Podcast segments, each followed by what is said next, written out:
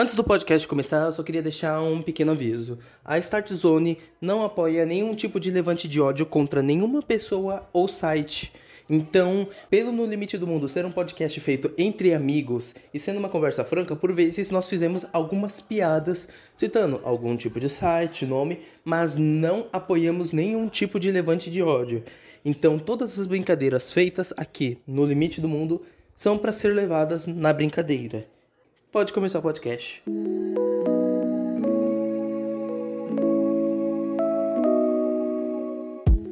Eu sou o Pedrão. Eu sou o Skyper. E esse é o No Limite do Mundo, nosso podcast de conversas e quase entrevista da Start Zone.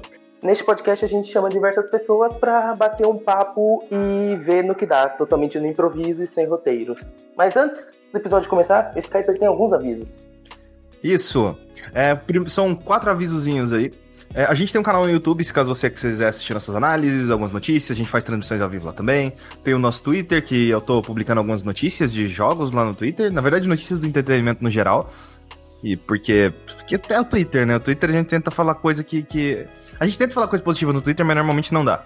Tem nosso grupo no. Telegram e no Discord, se você quiser trocar ideia com a gente. E se você quiser ajudar. Lembrando que o Telegram e o Discord eles são abertos para todo mundo. E, se você quiser ajudar a gente financeiramente, tem Padrim, PicPay, sub na Twitch, membro no YouTube e donate em live mesmo. Então, basicamente. Ou me contrata isso. pra editar seu podcast. Me contrate. Ou contrata o Pedrão pra editar podcast, ou me contrata também. Ou contrata o Rafael. É. até, vaga de, até vaga de empresa eu pego nas anuncia aqui, ó. É isso mesmo. Mas sem enrolação, hoje Jack Frost está no limite do mundo. Seja bem-vindo, meu bom.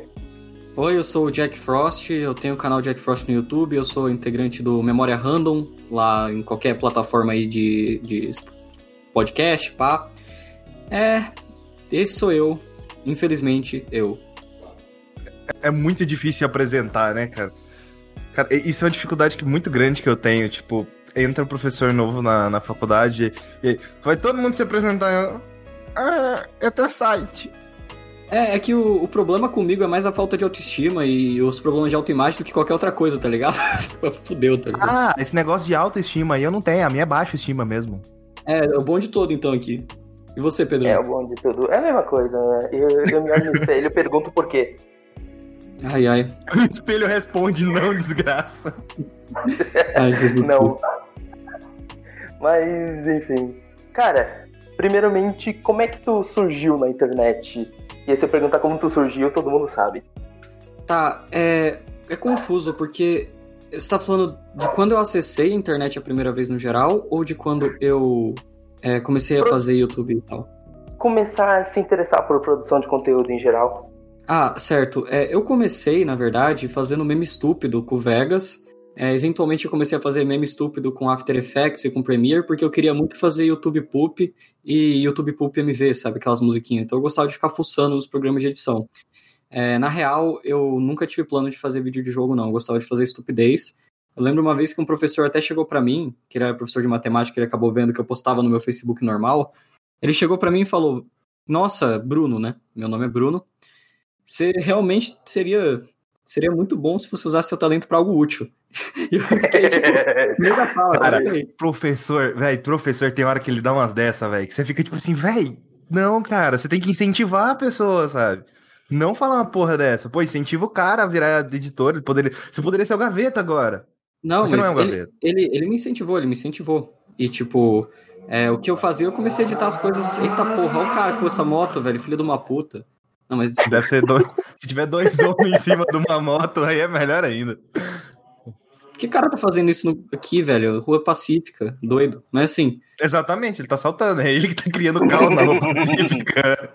Não, mas, mas assim, é, voltando, voltando ao tópico, eu, eu comecei a editar coisa pra escola também, assim, sabe? É, aí meu pai pedia pra editar coisa pro trabalho dele, eu também fazia, tanto no Photoshop quanto no Premiere. Até que uma pessoa que é, é bem importante para mim, tipo, eu queria fazer um canal de gameplay com essa pessoa, era uma amiga bem importante. A gente chegou assim e falou, porra, vamos. Só que é, a pessoa acabou desanimando.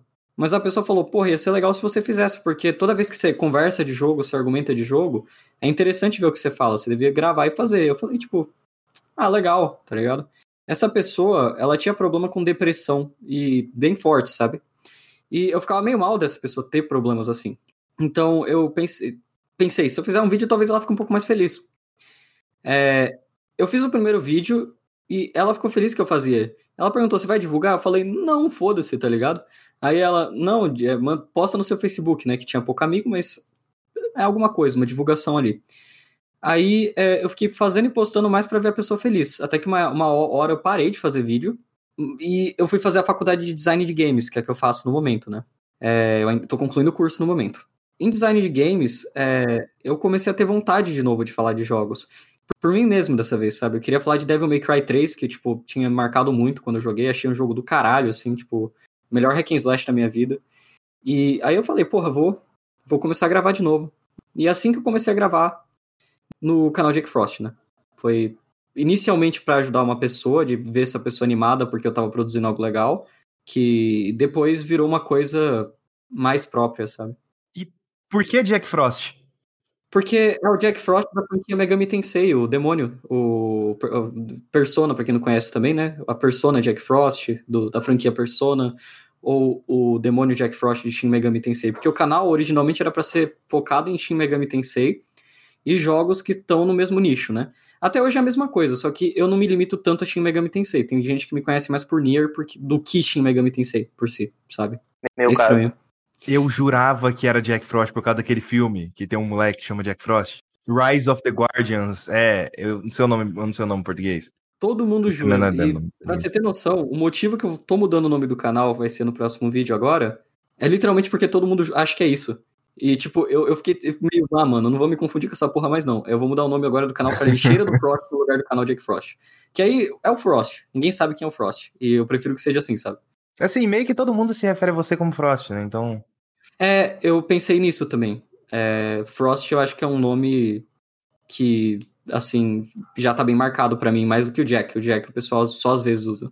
E, assim, no meio dessa parada toda é, de você criar conteúdo sobre Shin Megami Tensei, eventualmente expandir, quando é que você viu que isso começou a dar algum retorno fora da sua bolha de amigos? O que aconteceu foi que eu fiquei parado, lembra que eu deixei o canal uhum. com os vídeos de Shin Megami Tensei? E uma hora ou outra via gente aleatória comentar, porque não tinha ninguém falando de Shin Megami Tensei no Brasil, ninguém. Então, um vídeo de Shin Megami Tensei, é, que era feito por um cara que curtia, tipo, e os, os caras percebiam que eu curtia pelas piadas, pelo, pela informação que eu tava passando, é, deu uma destacada, né? É, uma coisa do YouTube que eu acho bem fato é, é o seguinte, se você focar em fazer um conteúdo que ninguém fez, é, em tópico ou o jeito que você aborda, você tem mais chance de sucesso, porque você é o único cara que fornece aquele tipo de conteúdo. Na questão de demanda e oferta e demanda, o ponto da oferta e demanda é o seguinte: mesmo que tenha uma demanda baixa, quando você tem 100 inscritos, é, 50 inscritos, você não liga para a demanda, entendeu? Você, qualquer demanda que tiver já tá bom. E esse pessoal que fica no seu canal é muito fiel, porque eles viram um vídeo de algo que eles gostam e ninguém tá falando. Então eles vão ficando. Essa é a lógica, mais ou menos, do crescimento do canal Jack Frost. É, chega um ponto, assim, que eu não sei se vocês notam, eu não tenho desespero com lançar vídeo. Eu não é, preciso ter desespero. Não. O último vídeo foi duas semanas atrás, antes disso tinha sido um mês, que era um vídeo de um minuto, provavelmente zoando alguma coisa. E depois o No More Heroes, tipo, três meses antes, sabe? É, eu passei por um período bem depressivo também, por isso que eu fiquei sem postar vídeos, né? Dois meses não é comum para mim, mas geralmente um mês. É, é o padrão meu e atualmente, até pela rotina que eu tenho, eu trabalho e faço duas faculdades, então fica difícil conciliar com os vídeos. Você faz duas, duas, faculdades? É, uma presencial e outra EAD. É, é mas... um é design de games e o outro? Engenharia de software. A engenharia de software seria o presencial? O EAD. Presencial design Caraca. de games. Caraca. Por que, que você faz as duas? Porque eu pensei o seguinte: é, no exterior eles contratam mais que engenheiro de software. E se eu tiver um, um, uhum. um, portfólio legal e eu tiver engenharia de software, tem mais chance de ser contratado no exterior. E por que design de games? Porque design de games é a área que eu queria atuar, na verdade. Eu queria atuar em jogos. E design de games, é, o curso, ele engloba todas as áreas, incluindo programação. Uhum. Mas eles não focam em programação, em sistema, sabe? É, então, entendi. tipo, sim, você tem um pouco de tudo. Então, para me especializar, é, eu, algumas... eu É, eu vejo algumas pessoas fazendo, tipo, a pessoa faz ciência da computação, depois ela se especializa em games, sabe? Uhum. Eu... Interessante é nessa ideia que você acabou fazendo aquele seu seu Twitter lá de de, de, de, de seu desenvolvimento, que você está desenvolvendo uma parada lá que eu tava, tava vendo? Ah, eu tô fazendo um jogo sim, é, sozinho no momento, porque eu pensei assim, é, a indústria de jogos é um lixo, por mais que eu goste dela. Tipo, é, as pessoas trabalham em horários excessivos, ela não tem um ritmo normal. É, mesmo que eu vá trabalhar numa empresa do exterior, eu vou, ser, eu vou ser o estrangeiro explorado, eu vou ser o estrangeiro que os caras vão olhar e vai pagar menos porque eu sou estrangeiro e eu aceito receber menos porque a moeda do meu país é uma merda. Vide a, a nota de 200 reais existindo, tá tudo uma é. merda. É, a, a, gente, a gente nasceu é, brasileiro e a gente vai ser é, julgado mal no exterior. Então, assim, o que adianta eu ficar focando em ser só um programadorzinho numa empresa se eu podia fazer meu próprio jogo e tentar o Kickstarter, tentar essas coisas e dar um tiro no escuro ali. Que o mínimo uhum. que eu consigo é algum nome na indústria. Tipo, é o mínimo. Se, se não der certo, se eu não conseguir grana para fazer o jogo, esse tipo de coisa, ainda é portfólio. Eu ainda fiz aquilo, tá ligado? É jogável. É uma prova que eu sei programar. Então, no mínimo, eu tô fazendo portfólio. No máximo, eu talvez esteja fazendo minha carreira ser mais promissora. Uhum. Uma coisa que eu vejo muita gente fazendo do Brasil, aí fica a dica aí para desenvolvedores, não faz campanha de financiamento coletivo dentro do Brasil, faz para fora. É, eu vou fazendo Kickstarter. Não, é porque dentro do Brasil as pessoas não costumam apoiar. É muito difícil uma pessoa apoiar. Até porque a situação financeira de do, todo mundo do Brasil é meio quebrado, assim, sabe? Meio não, totalmente quebrado. E aí é difícil alguém apoiar. O jogo já é caro. Imagina você financiar um jogo que ele nem sequer existe ainda. Você tá basicamente comprando um conceito, comprando uma ideia, sabe?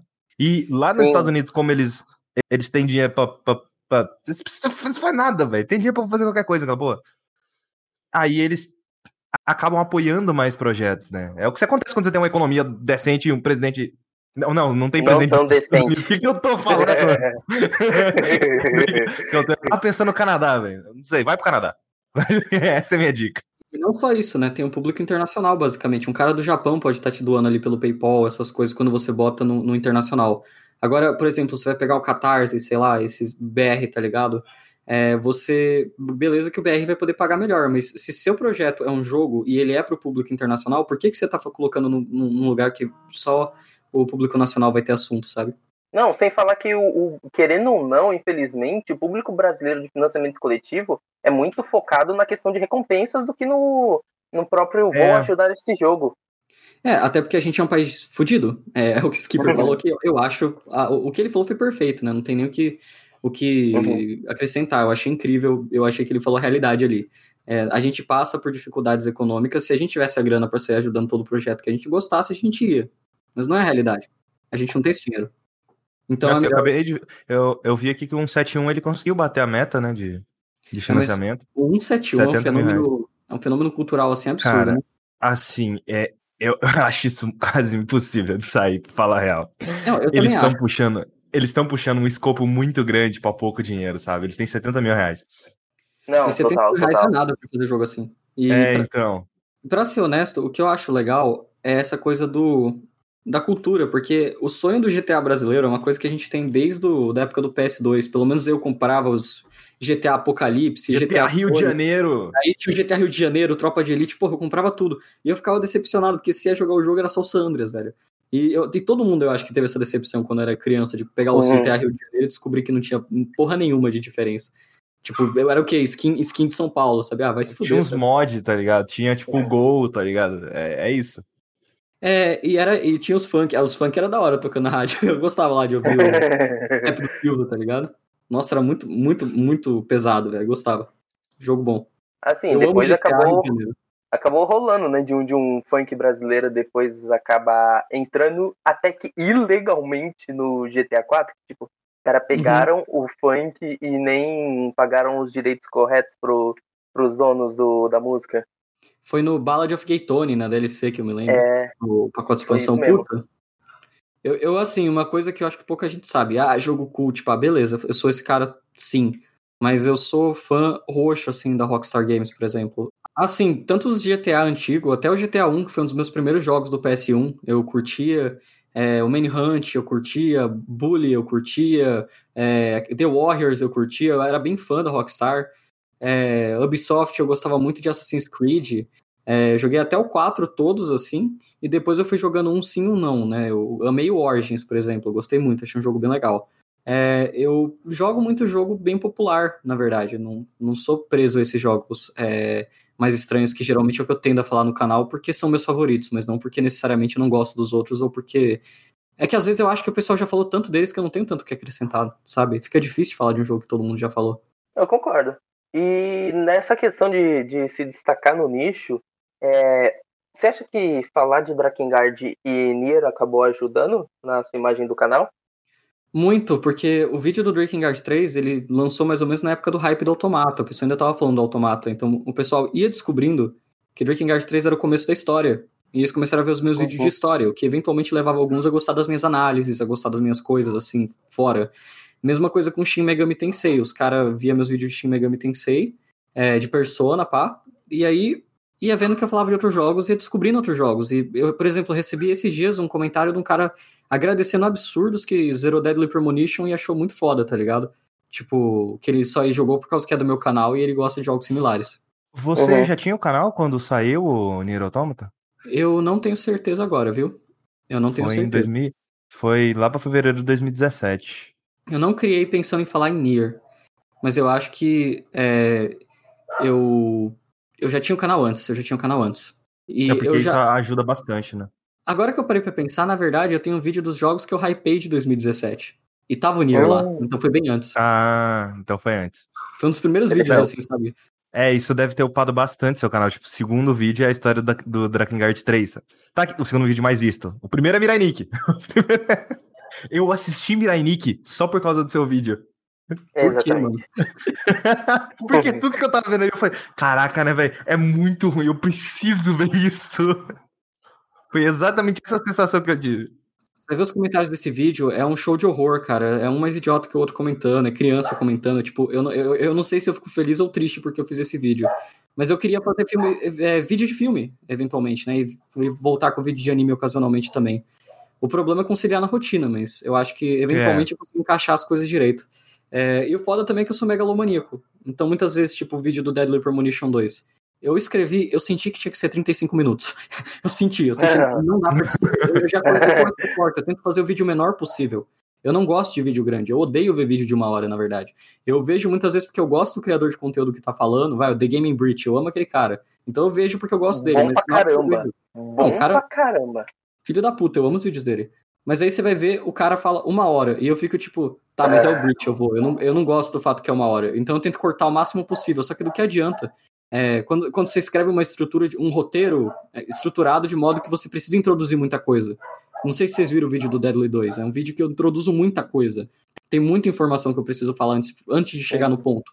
Eu vi o começo dele, eu não vi porque eu não joguei. Eu normalmente eu não vejo vídeos de coisas que eu não joguei. Tive uma overdose até ser do ponto de informações e pensei, ah, ok, é melhor eu jogar esse jogo antes e depois ver o resto do vídeo.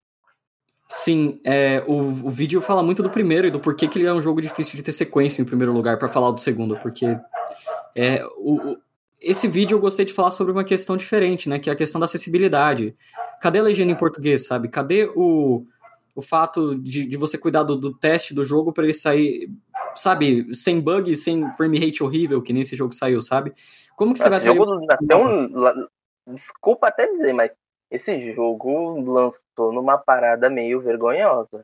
Não, é vergonhoso e eu não gostei da postura dos desenvolvedores, né, de falar como se fosse parte da coisa, porque beleza, Deadly Premonition é um jogo trash, as pessoas jogam porque é engraçadinho, porque é zoadinho. Eu concordo. Pera, os devs falaram isso? Tipo, é, de, ah, o jogo é quebrado porque é, é foi a minha intenção fazer ele quebrado. É, os, devs, os devs, eu vi fã falando isso. Eu não sabia que dev tinha falado isso. Então, faz parte do DNA do 1. E realmente, o 1 é um jogo que fez sucesso tanto porque ele tem qualidades interessantes, ele é um jogo interessante, ele é um jogo que vale seu tempo, quanto pelo fato de ser zoado ao ponto de ser engraçado. Tipo, tem umas coisas que é tão mal feito que você ri. E, tipo, ele é uma mistura desses dois. Então, o 2, ele naturalmente tinha que ser assim mas isso não justifica é, 15 FPS é, no mundo aberto. É, esse que é o foda. Tipo, você pode ser zoado, você pode fazer. Cara, é, Yakuza, sabe? Yakuza faz um bagulho nada a ver. Só que, tipo e é assim, é o jogo roda bem, bem, o jogo flui bem, então. É que o Deadly, ele tem essa piada meio metalinguística, né? De ser um jogo mal produzido. Então as animações são zoadas, essas coisas. Isso, e isso ninguém liga. Esse é o ponto. Deadly Premonition 2, ninguém liga de ter animação zoadinha. Pessoal, ninguém falou das animações, mesmo o jogo tendo animações mal feitas. Porque é parte da graça, tá? Eu entendo isso. É dos bugs de física, é parte da graça, sabe? É um jogo tipo Skate 3, que o pessoal zoava com a, com a física. Deadly Premonition é esse tipo de jogo, eu concordo. Mas eu acho, eu, eu acho que frame rate é um assunto que não se toca, entendeu? Mínimo 30. Se tiver variando para 25, já não é legal. tá ligado? Eu sou bem chato. é PC gamer, o mínimo é 120 FPS. Não, eu 4K, jogo no PC. Fora disso, nem, nem abro o jogo. Eu jogo no PC, mas eu tenho Switch, então eu tenho que fingir que eu gosto de 30 FPS. Mas, assim, é, o, o, ponto para mim que é, é, relevante disso é que eu, eu entendo o jogo. É, eu sou o cara do art game, eu sou o cara que fala jogos são arte, então você pode fazer algo assim se você tem um significado por trás. E Deadly 2 é um jogo que é, tenta falar um pouco sobre o que é videogame nesse sentido, sabe? Sobre uma homenagem ao que é trash, as coisas que são mal feitas e ainda assim são legais, tá ligado? Mas do que adianta você ser isso e você tacar uma porra numa frame rate de 15? Frame rate é, é aquela coisa, o, o Pedrão, ele fala. Ele, a gente fez um podcast que ele tava falando do primeiro Drakengard, eu acho que ele ficou tipo uma hora falando do, do primeiro Drakengard. Eu não joguei, ele tava me convencendo a jogar. Uhum. E ele então, ressaltou que, tipo, é, é, era ruim de jogar. Então, o Deadly, eu sinto que ele é divertido. O 1. E o 2, é, uhum. tem umas partes que ele fica frustrante, mas eu entendo que a parte da piada dele é ser frustrante. Tem umas partes que ele zoa o próprio game design. Eu, eu, eu não tenho problema com isso, sendo que é parte da, da experiência, sabe? Tá ok. Mas o Drakengard, que vocês estão falando, ele é um jogo de creepypasta, na minha opinião. Ele, ele, ele, é sério, ele não é um jogo que parece que devia estar existindo. E eu acho que essa que é a graça dele. Não, ele não é divertido. Eu odeio o combate dele. É, e, só que ele é, ele é estranho pra caralho, velho. Você inicia o jogo, a trilha sonora tem essas músicas clássicas fodidas, tá ligado? É umas músicas clássicas, tudo, três músicas clássicas misturadas ao mesmo tempo, e você fica tipo. Um looping de 30 segundos. A gameplay é repetitiva e parece ser feita em 10 minutos, mas a história é muito bizarra, é muito estranha. E você vai querendo, tipo, que que isso? Da onde que vai isso, tá ligado? Eu acho que Drakengard, ele transcende muito o game design tradicional para ser um jogo bom. Mas uhum. assim, aí que vem a questão. Ele é jogo bom pensando em jogo como arte. Agora, você vai falar que a gameplay dele é divertida? Nem fudendo, Nem horrível, tá ligado? Eu zerei uma vez para nunca mais zerar na minha vida. Gostei, gostei, mas vai se fuder, nunca mais toco nesse jogo. Assim, não, eu, não igual, costumo igual. Dividir, eu não costumo dividir jogo arte com jogo comercial, porque. Ah, velho, obviamente que Dead Premonition 2, se não vender o suficiente, não vai ter um 3, sabe? E tipo, se um não fosse um, um clássico cult, não ia ter um 2, sabe? Então, tipo, querendo ou não, todo jogo ele acaba sendo comercial também, então eu vejo muito como, tipo, é um amálgama da coisa. Mesmo um Assassin's Creed, sabe? Querendo ou não, você tem desenvolvedores lá trabalhando, sofrendo com assédios dentro da Ubisoft. Eu preciso falar mal da Ubisoft. É, desenvolvedores trabalhando lá dentro, mas provavelmente eles, tipo, eles gostam daquilo, eles veem potencial naquela obra que eles estão fazendo ali. Os próprios desenvolvedores de The Last of Us 2, se você vê, tirando a equipe principal de The Last of Us 2, se você vê, tipo, que eu tô falando de diretores, atores e tal. Eu tava vendo um vídeo do Mark Brown, que era uma análise de um dos flashbacks de The Last of Us 2. Eu acho que é o primeiro flashback. E o cara falando como que ele fez o level design daquilo. E ele fala aquilo com orgulho, sabe, de como que ele fez aquilo. A gente sabe as denúncias de crunch, a gente sabe tudo que tá acontecendo lá dentro. Mesmo assim, os devs têm orgulho de ter aquilo ali. E assim, The Last of Us 2 só existe por causa de dinheiro. Por isso que eu acho meio difícil fazer essa de ah, jogo, arte e tal. O que eu penso é o seguinte: o jogo ele tem que ser interessante. Não é nem divertido, porque tem jogo que não é feito para divertir. Tem jogo que é pra te deixar triste mesmo, me ponto. Mas o jogo ele tem que ser interessante. Ele tem que te engajar. Uhum.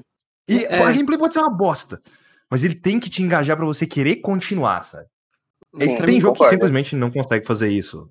É, mas para mim que é aí que vem a parte da, da arte. Para mim a arte é quando alguém quer expressar algo que está sendo dito e essa experiência é, é, é uma expressão. Então, é, eu acho Breaking Guard é, apesar de ser um jogo que não é divertido, ele é interessante. É aí que entra o que você falou, sabe? É, eu acho que a arte. Dá para a graça da arte ser ela ser desinteressante. Posso dar um exemplo? Vai doer? Uhum. Death Stranding? Dragon Quest. Eu amo o último Dragon Quest, mas a graça dele é ser um RPG padrão. Não é um RPG diferente em nada. Você vai ver um jogo de turno, com uma mecânica ou outra ali, mas é, é uma história é, mais tradicional de JRPG com uma subversão ou outra, em um mundo de fantasia tradicional. Pokémon. A gente sabe que é a experiência Pokémon, a gente não quer ah, algo Pokémon, é, diferente. Pokémon, Pokémon é, é, o mesmo a todos os anos. Tipo, o que os fãs, os fãs querem uma coisa diferente, mas não diferente. Eles querem, tipo, ou, oh, eles querem mais gráfico. Eles querem mais efeitos, eles querem mais animações, eles querem isso, sabe? Mas eles não querem que a estrutura de um jogo de Pokémon mude. Sendo que a estrutura de um jogo de Pokémon ela é totalmente engessada. E assim, eu gosto das duas franquias que eu tô falando, especialmente Dragon Quest, jogando 11 e achei do caralho. Só que é, a graça deles é ser tradicional, é ser padrão, e tá ok você fazer uma arte assim, sabe? É, eu acho que tá ok qualquer tipo de arte, e é relativo. Então, Drakengard eu sei que é um jogo que, se eu mostrar pro meu pai, que, que ele joga GTA, tá ele joga Battlefield ali, ele não vai achar nada. Ele vai ficar tipo, porra, que jogo cagado, tá ligado? Enquanto você mostra pra uma pessoa que, por exemplo, sei lá, curte, vai, esses Yuminique da vida, esses jogos de RPG Maker estranho, pega um Drinking Guard ele fica mais, ó, oh, isso aqui, isso aqui tem, algo, tem algo aqui, tá ligado? Vamos ver no que vai dar. É, tem público e público, tem é, não só público, mas interpretações né, diferentes do que a gente tá vendo. Então, meu pai pode ver Drinking Guard como se fosse um jogo, porra, mal feito, e eu vejo como se fosse algo peculiar que eu quero ver onde, até onde vai, sabe? Tipo, eu vou dar um exemplo, é quando seu amigo te manda um pornô muito estranho lá, um cara vestido de dinossauro. é, mas esse vídeo. Todo mundo já viu esse vídeo. O quê? eu não. tá louco? Qual? É, mas assim. O cara vestido de dinossauro, velho. Não, o cara vestido ah, de dinossauro, cara. Eu vi, eu vi, eu vi. É, tem, tem, um vídeo pornô no cara vestido de dinossauro mesmo? Tem? Tem!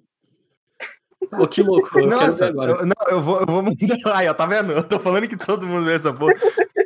É, é, é o Drinking é Guide dos vídeos. É sério, cara. Eu pensei que você tava puxando a referência desse vídeo. Eu nem vi, cara. Eu só puxei a primeira coisa que dava para fazer sexo estranho. Agora, tipo. Tem é, mas é, é, também. Mas é isso, eu acho que é, arte. É, é, eu acho que essa que é a graça da arte, né? Ela é variada pra caramba. Então, é, tem arte para qualquer tipo de, de coisa que você quer, qualquer vibe que você tiver, qualquer uhum. pessoa que, que tiver. Então, dá pra se curtir muita coisa diferente. Para mim, jogos são arte e eu acho que é isso que é legal dos videogames e da arte no geral, de cinema, é, de pintura, de música, é, tem todo tipo de coisa porque é bem livre. E nesse quesito de, de jogo como arte, é um negócio que tá, tá ficando complicado hoje em dia, principalmente por causa desse caos da Ubisoft recente com Elite Squad, com, com certas coisas de envolvendo a polêmica e tal, do, do símbolo do punho. É Ubisoft uma... fascista. Ubisoft fascista, isso é óbvio. E, tipo, é, muitas pessoas é, batalham nessa coisa de, beleza, a pessoa jogos como arte, não sei o que, pá, e ao mesmo tempo, oh, vocês estão pedindo, vocês estão defendendo sempre jogos como arte, vocês querem que censure, por exemplo, o punho no, no, no Elite Squad, ou você não quer que a, o ponto de vista fascista seja exibido no jogo, porque arte é expressão, mas aí que tá. É que nem aquela, é, aquela discussão idiota do. Não tão idiota, mas um pouco idiota do o limite do humor. A arte, é, ela é tão um reflexo da, do, do ser humano e da pessoa que está expressando que é muito difícil a, a gente saber qual que, qual que é o limite de, de, dessa parada. De tipo, peraí, jogo é arte, mas uma parada dessa é passível? É, é, é, a gente tem que aceitar calado e ficar de boa porque, porque arte não se censura? Aí que vem duas coisas, viu? Que é, é duas uhum. opiniões que eu queria expor. A primeira, beleza, arte é livre, mas arte é livre crítica também. Eu posso falar que eu achei uma merda, eu posso falar que é horrível e eu posso falar que ninguém devia fazer. Que aí que vem a questão. Eu acho que, por exemplo, você vê muito crítico aí que o pessoal chama de lacrador, falando que ah, não, esse cara quer censurar os animes, quer censurar os videogames. E, tipo, não é o ponto. O cara tá criticando. Ele não tá dizendo isso vai parar de existir amanhã. Ele tá falando, eu acho isso ruim, porque isso, e isso, e isso, e isso. Ele dá os motivos uhum. dele. Você discorda? Beleza, enfia um pau no seu cu e sai andando, ninguém se importa. é, mas o ponto é isso, sabe? É, que nem você pode literalmente enfiar o pau no cu dele e também deixar ele sair andando ali. A opinião é, em relação a isso é muito.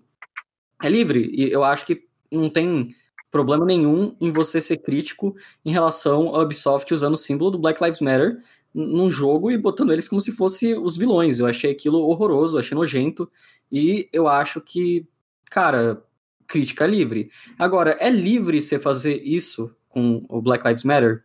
Tipo, você fazer o que a Ubisoft fez, ou você fazer um jogo que você é um nazista e mata judeus. Aí que vem uma questão que é difícil, né? Que eu acho que nem eu tenho uma, uma resposta é, tão objetiva do que eu acho, mas eu tenho algumas crenças específicas que é o seguinte. Ser fascista, é, ou melhor, não, nem fascista, ser intolerante no geral contra etnias, contra é, pessoas, contra crenças, uhum. é, automaticamente invalida a liberdade de expressão, porque você, você, o que você acredita vai contra a liberdade de expressão. A liberdade de expressão existe quando todo mundo tem plena consciência que a gente está em liberdade de expressão. Quando a sua liberdade de expressão é eu quero que você perca a sua liberdade, eu quero que você morra, você está ferindo o direito de outra pessoa. Isso que eu acredito. Eu acredito que não, não tem discussão com intolerância. Não tem. Não tem. Não, não, não dá. Não dá. Se, se tem um jogo que. Tipo aquele filme lá do, do Griffith lá, o, Nascimento de uma Nação, acho que é o nome, que é, é, é, é do, do Ku. Tipo, velho, é, aquilo não pode rolar, tá ligado? É algo que é diretamente intolerante. Aquela coisa do Elite Squad pode ser debatível, tipo, eu tenho certeza que vai vir gente falando, ai não, mas tem o pessoal que quebrou as coisas, você só tá contando. Eu não acredito nisso, eu acredito que foi filha da putagem mesmo. Mas se você quiser acreditar nisso, você acredita no que você quiser. Eu não me importo também.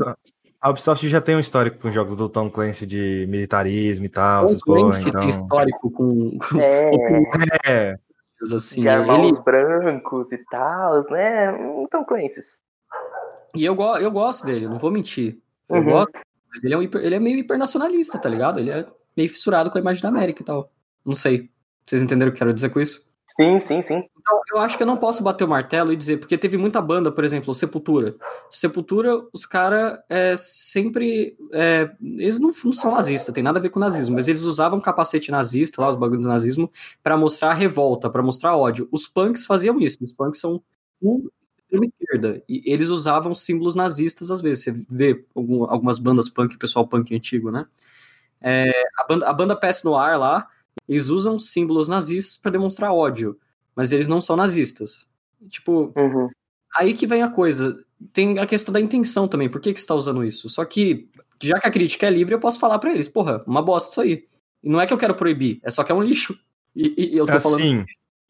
No caso, é que a gente, se a gente falar se, vai, se tá certo ou não, uh, a gente pode afirmar categoricamente que uma pessoa fazer um jogo nazista que você joga com o nazista, é, não sendo para dizer que o nazismo é um crime, tipo, você pode jogar com um nazista que o cara vê o que tá acontecendo ali e, tipo assim, o cara tenta sair daquilo, tenta mudar uhum. aquilo ali. Pode, isso pode acontecer. Embora eu acho muito difícil de fazer muito. um negócio desse, porque você o texto daquela, tem que ser muito bom. Aquela sátira, o... Qual sátira? Tem uma sátira famosa no YouTube chamada, acho que, Are We The Bad Guys? É literalmente dois oficiais nazistas conversando e, e, um deles se pergunta: será que a gente somos os caras ruins aqui no meio dessa guerra? Aí o outro: não, não, não, não, tá tudo certo. Ele tipo: não, porque o nosso uniforme meio que tá cheio de caveiras, a gente toda hora tá matando pessoas assim porque elas, por causa de diferenças, não sei o que. não, não, não, tá tranquilo, cara, não tem nada a ver. O Führer diz que tá tudo certo. E tipo, é maravilhosa essa sátira, porque o tempo inteiro enquanto o, os dois estão conversando e um vai puxando cada vez mais coisa de tipo, mano, acho, acho, que tá meio óbvio que a gente tá errado nessa merda. É, você vê o outro lado tentando se desdobrar o tempo inteiro com desculpas mais esdrúxulas pra, pra dizer, não, não, é, o que a gente tá fazendo é o correto.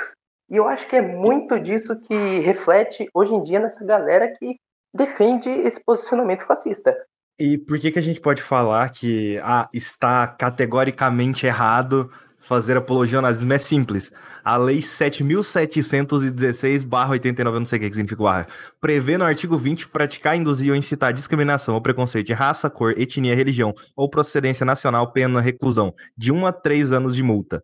E no parágrafo 1 do artigo 20 tem previsto o crime de divulgação do nazismo que é fabricar, comercializar, distribuir ou veicular símbolos, emblemas, ornamentos distintivos ou propaganda que utilizem a cruz suástica ou gamada para fim de divulgação do nazismo. Pena, reclusão de 2 a 5 anos e multa. Então, tipo, esse ponto do nazismo, a gente tem categoricamente uma lei que fala que está errado, sabe? Uhum. Então, tipo, se alguém estiver fazendo propaganda nazista, tipo, uma pessoa tá com a suástica no braço, e tá andando na rua lá, ah, mas eu não estou fazendo nada. Meu irmão, você tá divulgando o símbolo, sabe? Uhum. Uhum. É diferente de, por exemplo, a gente pegar, sei lá, Wolfenstein.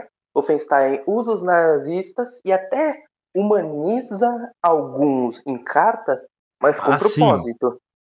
Essa com questão propósito. de humanizar, de humanizar nazista, querendo ou não, nazista é um ainda é ser humano, sabe? É, ah, não, é, nazista um ainda é ser humano, porque ele, ele ainda é um ser humano. Ele só acredita num bagulho muito merda, mas ele ainda é um ser humano, sabe? Parece a desculpa daquela Bianca lá do Big Brother. Tipo, ele é um ser humano, vocês viram o Jojo Rabbit, que é o filme que foi indicado a melhor no Oscar?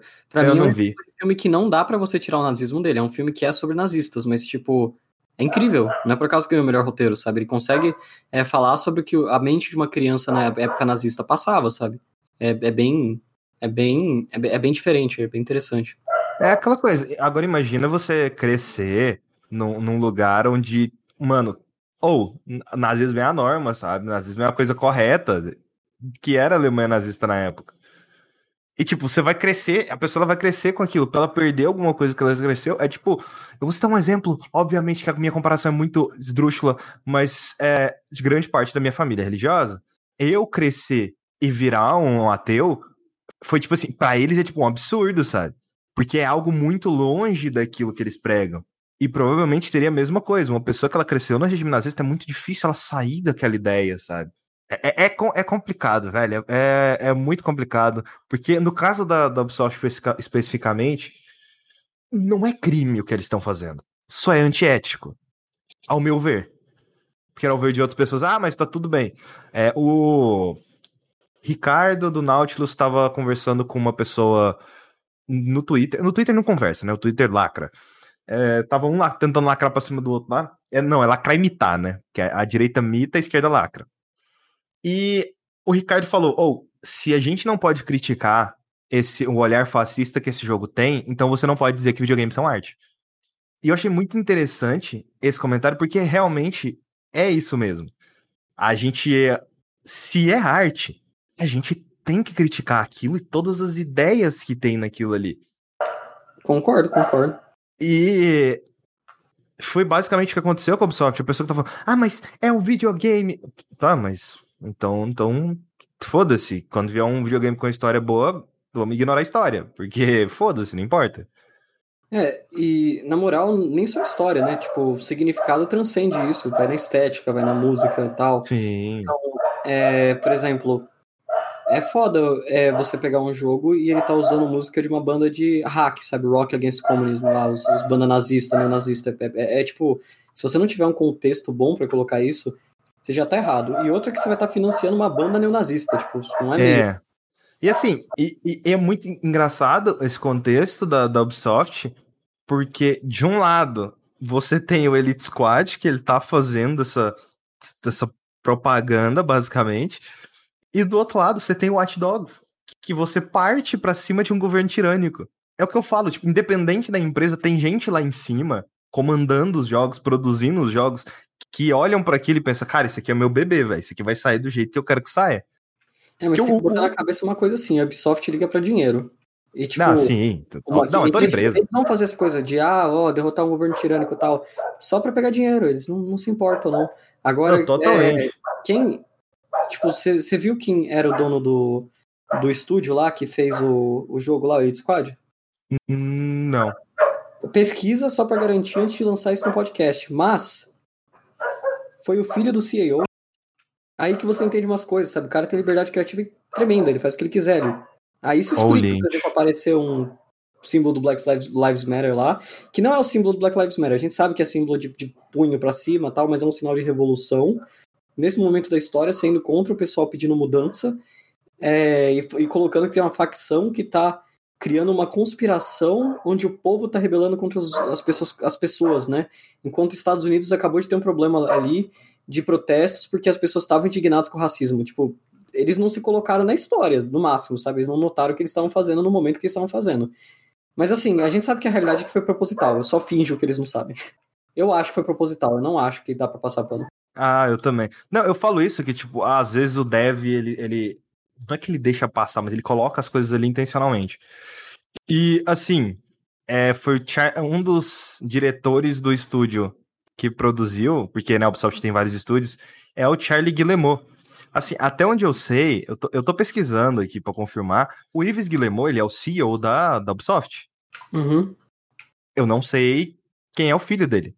Dividida entre o, a família Guillemot em geral, se não me engano, são quatro irmãos, então... Não, eu tô, todo... eu tô pesquisando para saber se o, esse Charlie é Guillemot é filho de. É filho? É parente. Pera aí, eu, eu achei acho que o alguma coisa. Do Charlie Guillemot, pera aí. É, ó, jornalista trabalhando. Aqui tem jornalista trabalhando. Tô procurando aqui. Não. Charlie Guillemot, filho do CEO da Ubisoft, Yves Guillemot, relatou mais insatisfação por parte dos funcionários da companhia. Ele é o diretor criativo de é, Elite Squad. Exatamente. É isso mesmo. Jesus Cristo, né? É aquela não, coisa, não, tipo, é a, empre a empresa tá toda na merda. É por isso que eu falo que, tipo, às vezes a equipe tem muita coisa, porque, mano, no, no Watch Dogs 2 você derruba o Trump, sabe? Você derruba o governo do Trump. Os caras chamaram o cara de Trump, mas claramente dá pra você ver que é o Trump lá. Enquanto isso, é, o Elite Squad, por exemplo, é outra pegada. Mas também é aí que você vê também até em quem você tá jogando dinheiro, sabe? Porque o cara que é filho do. filho do. do CEO do Ubisoft é, parece que acredita em coisas assim. Você acha que o pai também não acredita? Inclusive, vendo é, não. o negócio que estava Você acha que o Ives Guilherme não sabia o que está. Tô me redimindo, eu tô só. Não estou falando nada aqui, estou me, tentando me redimir de qualquer tipo de processo que eu tomo aqui. Mas, cara, estava acontecendo dentro da empresa que o Ives Guilherme comanda. Ele tá na empresa desde que a empresa foi fundada. Família é dona da empresa já tem muito tempo. Será que o cara. Vou deixar a pergunta no ar. Será que o cara não sabia o que estava acontecendo lá dentro?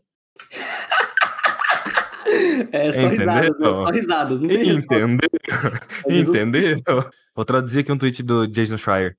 É, o diretor desse jogo e, e, gerente do estúdio por trás é o Charlie Guillemot. Se esse nome uhum. sou familiar é por causa que o pai dele é Yves então, Guillemot, CEO eu, eu, eu, eu, li essa matéria, eu li essa matéria agora, foi a que eu falei. É, então. Momento. Charlie Guillemot graduou na, na universidade em 2014 e se tornou gerente do estúdio em 2014 mesmo. Durante o fim de semana, vários funcionários do Ubisoft postaram mensagem furiosa sobre o vídeo no fórum interno da companhia. E é tipo assim, uma das mensagens com muitos likes, que é, começou com a frase: Estou, estou muito exausto em relação a, a Ubisoft. Caraca, o bagulho é, Nossa, o bagulho é muito mais embaixo. O Jason Schreier deve ser odiado por muita gente, né, velho? Nossa. É, assim, ele tá na blacklist da Ubisoft de uma galera. Não, o Jason Schreier, você tá falando? Todo mundo odeia. É, porque o Jason Schreier que confirmou que o cara é filho lá do. Cara, todo mundo odeia ele nesses caras grandes da indústria, porque ele mete real, tá certo. Cara, o cara é foda, Não, né? É jornalista. Isso é jornalista. Eu, eu falo. Ele é, é uma das figuras para todo mundo que quer começar em jornalismo de games ou qualquer coisa do tipo. Ele é uma figura para você olhar e falar: não, isso é um trabalho de jornalismo. Assim, e ele toma blacklist de um monte de empresa. Sim, porque faz parte do jornalismo se o jornalista, ele, ele, principalmente investigativo, ele não irrita as pessoas, ele tá fazendo mal o trabalho dele. Assim, não olhe os comentários da matéria. Você provavelmente viu no DNM, não olhe os comentários. Uhum. Não vou olhar, eu não sou louco de fazer isso. Só gente falando merda. De boa. Aí depois o povo reclama que, que, que, mulheres não jogam videogame, que a indústria não é diversa. Mas aí quando acontece uma porra dessa, ai não, é só um videogame. É só um joguinho. Você está criticando demais. Para de lacrar em cima do videogame. E por aí vai. Mas o que, que, a gente tava falando mesmo? é, que podcast maravilhoso, cara. Nossa. Enfim, é... aproveitando que a gente já tá nessa parada, você já, o Jack Frost até citou o dump, essas coisas. Como é que rolou essa parada do, de começar o Memória Random? Ah, o Memória Random foi o seguinte: eu e o Blader, a gente tinha faz um tempo conversado sobre fazer podcasts, né? Uhum. É... Por sinal, o Blader, eu, ele foi uma das primeiras pessoas que eu e o Skyper sondamos para talvez fazer parte da Start Zone. Fun fact. O, não, eu lembro, teve uma, época, teve uma época que a gente tava chamando a gente, bastante gente, sabe? É, então. Foi a época do Black Kyle, essas coisas. A gente foi. chegou a conversar com o Blader, mas na época a faculdade deu uma atrapalhada. Não, o Blader é um cara sensacional, sou bem fã dele como pessoa, assim, e também como é, é, criador de conteúdo, né? É, ele, na verdade, é um amigo que eu conheci por causa de Metal Gear, não foi nem por causa do canal dele. Aí depois a gente... Assim, eu conheci você, o Blader, o Frodo do Prefiro Jogo, a maioria por causa de, de Metal Gear e da Gamer Legacy Brasil. É, o que faz, o que faz sentido, faz muito sentido. Uhum. Foi uma época boa, foi uma época boa. Época boa. Mas assim, é, a gente queria fazer um podcast e não sabia como. E tem esse outro amigo meu, que é o Tonho. O Tonho é um cara que eu sempre achei muito carismático e cheio de potencial. Sempre gostei Tonho é um nome muito bom, velho. Tonho é um nome, muito bom. Segundo, Memória Random, vocês já ouviram algum episódio, Tonho falando de qualquer coisa? Eu já ouvi hum. muitos episódios do Memória Random. Ah, é, eu não. É, tem gente que no nosso grupo do Telegram já falaram que esse podcast aqui é o Pedrão e os amigos dele. E é verdade. É verdade. Não, esse podcast é total Pedrão e seus amigos. É que o, o Memória Random, o Tonho, ele é o host. E ele que basicamente é a cabeça por trás. Ele, ele tava por um período depressivo pesado, sabe? Ele queria fazer algo. Cheguei pra ele e falei, cara, você faria um podcast? Aí sim. Aí, tipo, depois eu comecei a conversar mais com o Blader e tal. Falei, ó, tem esse amigo que é o Tonho, que ele tá deprimido. E ele queria fazer algo. E ele queria fazer algo com produção de conteúdo. E ele gosta de podcast. mano, a gente podia se juntar com ele e só que a gente queria que ele ficasse mais de host, porque tanto eu quanto o, o Blader a gente fica muito ocupado com o canal. Agora, é, o Tonho começou a fazer as coisas, tal, planejar, e nisso eu gostava do canal do Kuzogeita, o canal Kuzogeita, né, que tem no YouTube, Bom canal. Se é um canal pequeno, Não mas é um conheço. canal muito bom de jogos estranhos. O cara pega uns jogos muito estranhos, um jogo que eu não tenho coragem de colocar. É É, Kuzogeita, Kuzogeita. tipo K-U-S-O-G-E-I-T-A. Ele tem jogo que, assim, eu não colocaria no meu canal, é, porque é muito esquisito, porque eu acho que não vai dar tanto público. Eu não penso muito em público quando eu faço vídeo, mas aquela coisa que eu fico, eu acho que não vai conectar direito, o cara faz. Ele Uhum. pega um jogo muito esquisito, nada a ver, que eu fico, caralho, de onde você tirou isso? Tá. Eu vi o conteúdo dele e falei, não, esse cara é sensacional, tem que divulgar ele. Eu acho que ele tinha 300 inscritos e tal, eu cheguei, não, chama- vou chamar ele. Eu chamei ele, conversei com o cara, a gente fez o primeiro episódio meio tímido, foi difícil de acostumar com o podcast, mas na edição deu pra fingir que tava tudo bem. É, O mas primeiro ele... po- podcast, por sinal, quem, quem editou o primeiro podcast? Tonho, Quem? Tonho, foi o Tonho. Parabéns, porque a trilha sonora daquele podcast, meu amigo, O Tonho editou o primeiro, maravilhosa. o segundo, o do Doom, ele editou também outro, que eu não lembro qual que foi. É, o Tonho edita pra caralho, ele edita muito, edita muito, assim, os- ele, ele que é, eu diria, o Memória Random, sabe? Ele que é o cara que cuida, ele que é a imagem do Memória Random. A gente é mais participante que qualquer coisa. Claro, eu divido a edição com o Tonho, o Blader aparece e ajuda na edição também, o Megazão, ele, ele edita os dumps, né? Que, tipo, é as, as notícias semanais, o, o Megazão que cuida pra edição. A gente divide a- a- o trampo, mas quem organiza é o Tonho. Puta, eu, eu adoro o Tonho, gente fina. Puta criador de conteúdo, assim, sabe? Uhum. E nessa questão do, do Memória Random, tanto que eu lembro que você você citou agora o episódio de Doom, no caso, que você chamou, que vocês chamaram. Se eu não me engano, você não participou do episódio de Doom, né? Eu participei, quem não participou foi, Participou? o... Foi o Quem não participou Blader, foi o né? Blader e o Megazão. Só foi eu, Tonho, Carpenedo. E o Carp, exato. E, e nessa Chama de do... Carp, nunca nem falou com o cara, Não, chama ele- de eu Carp. gravei um podcast com ele. E assim, nessa questão do, da gravação, quando é que vocês pensaram no, em fazer o formato do Dump? Porque gravar notícia é uma parada difícil. O que aconteceu foi que, no caso, o RAM demora muito pra editar. A gente antes queria tirar mais, mas não dá pra fazer mais do que um por mês. A gente se mata pra trazer um por mês. Então, o que, que a gente fez como solução para não precisar ficar tão cheio é, com isso? A gente fez um quadro menor, que era uma ideia que estavam falando. Já estavam pedindo pra gente cobrir notícias, e a gente falou, tá, é, um- é uma possibilidade. Juntou com o fato que a gente queria cobrir ao vivo, porque a gente queria fazer live na Twitch.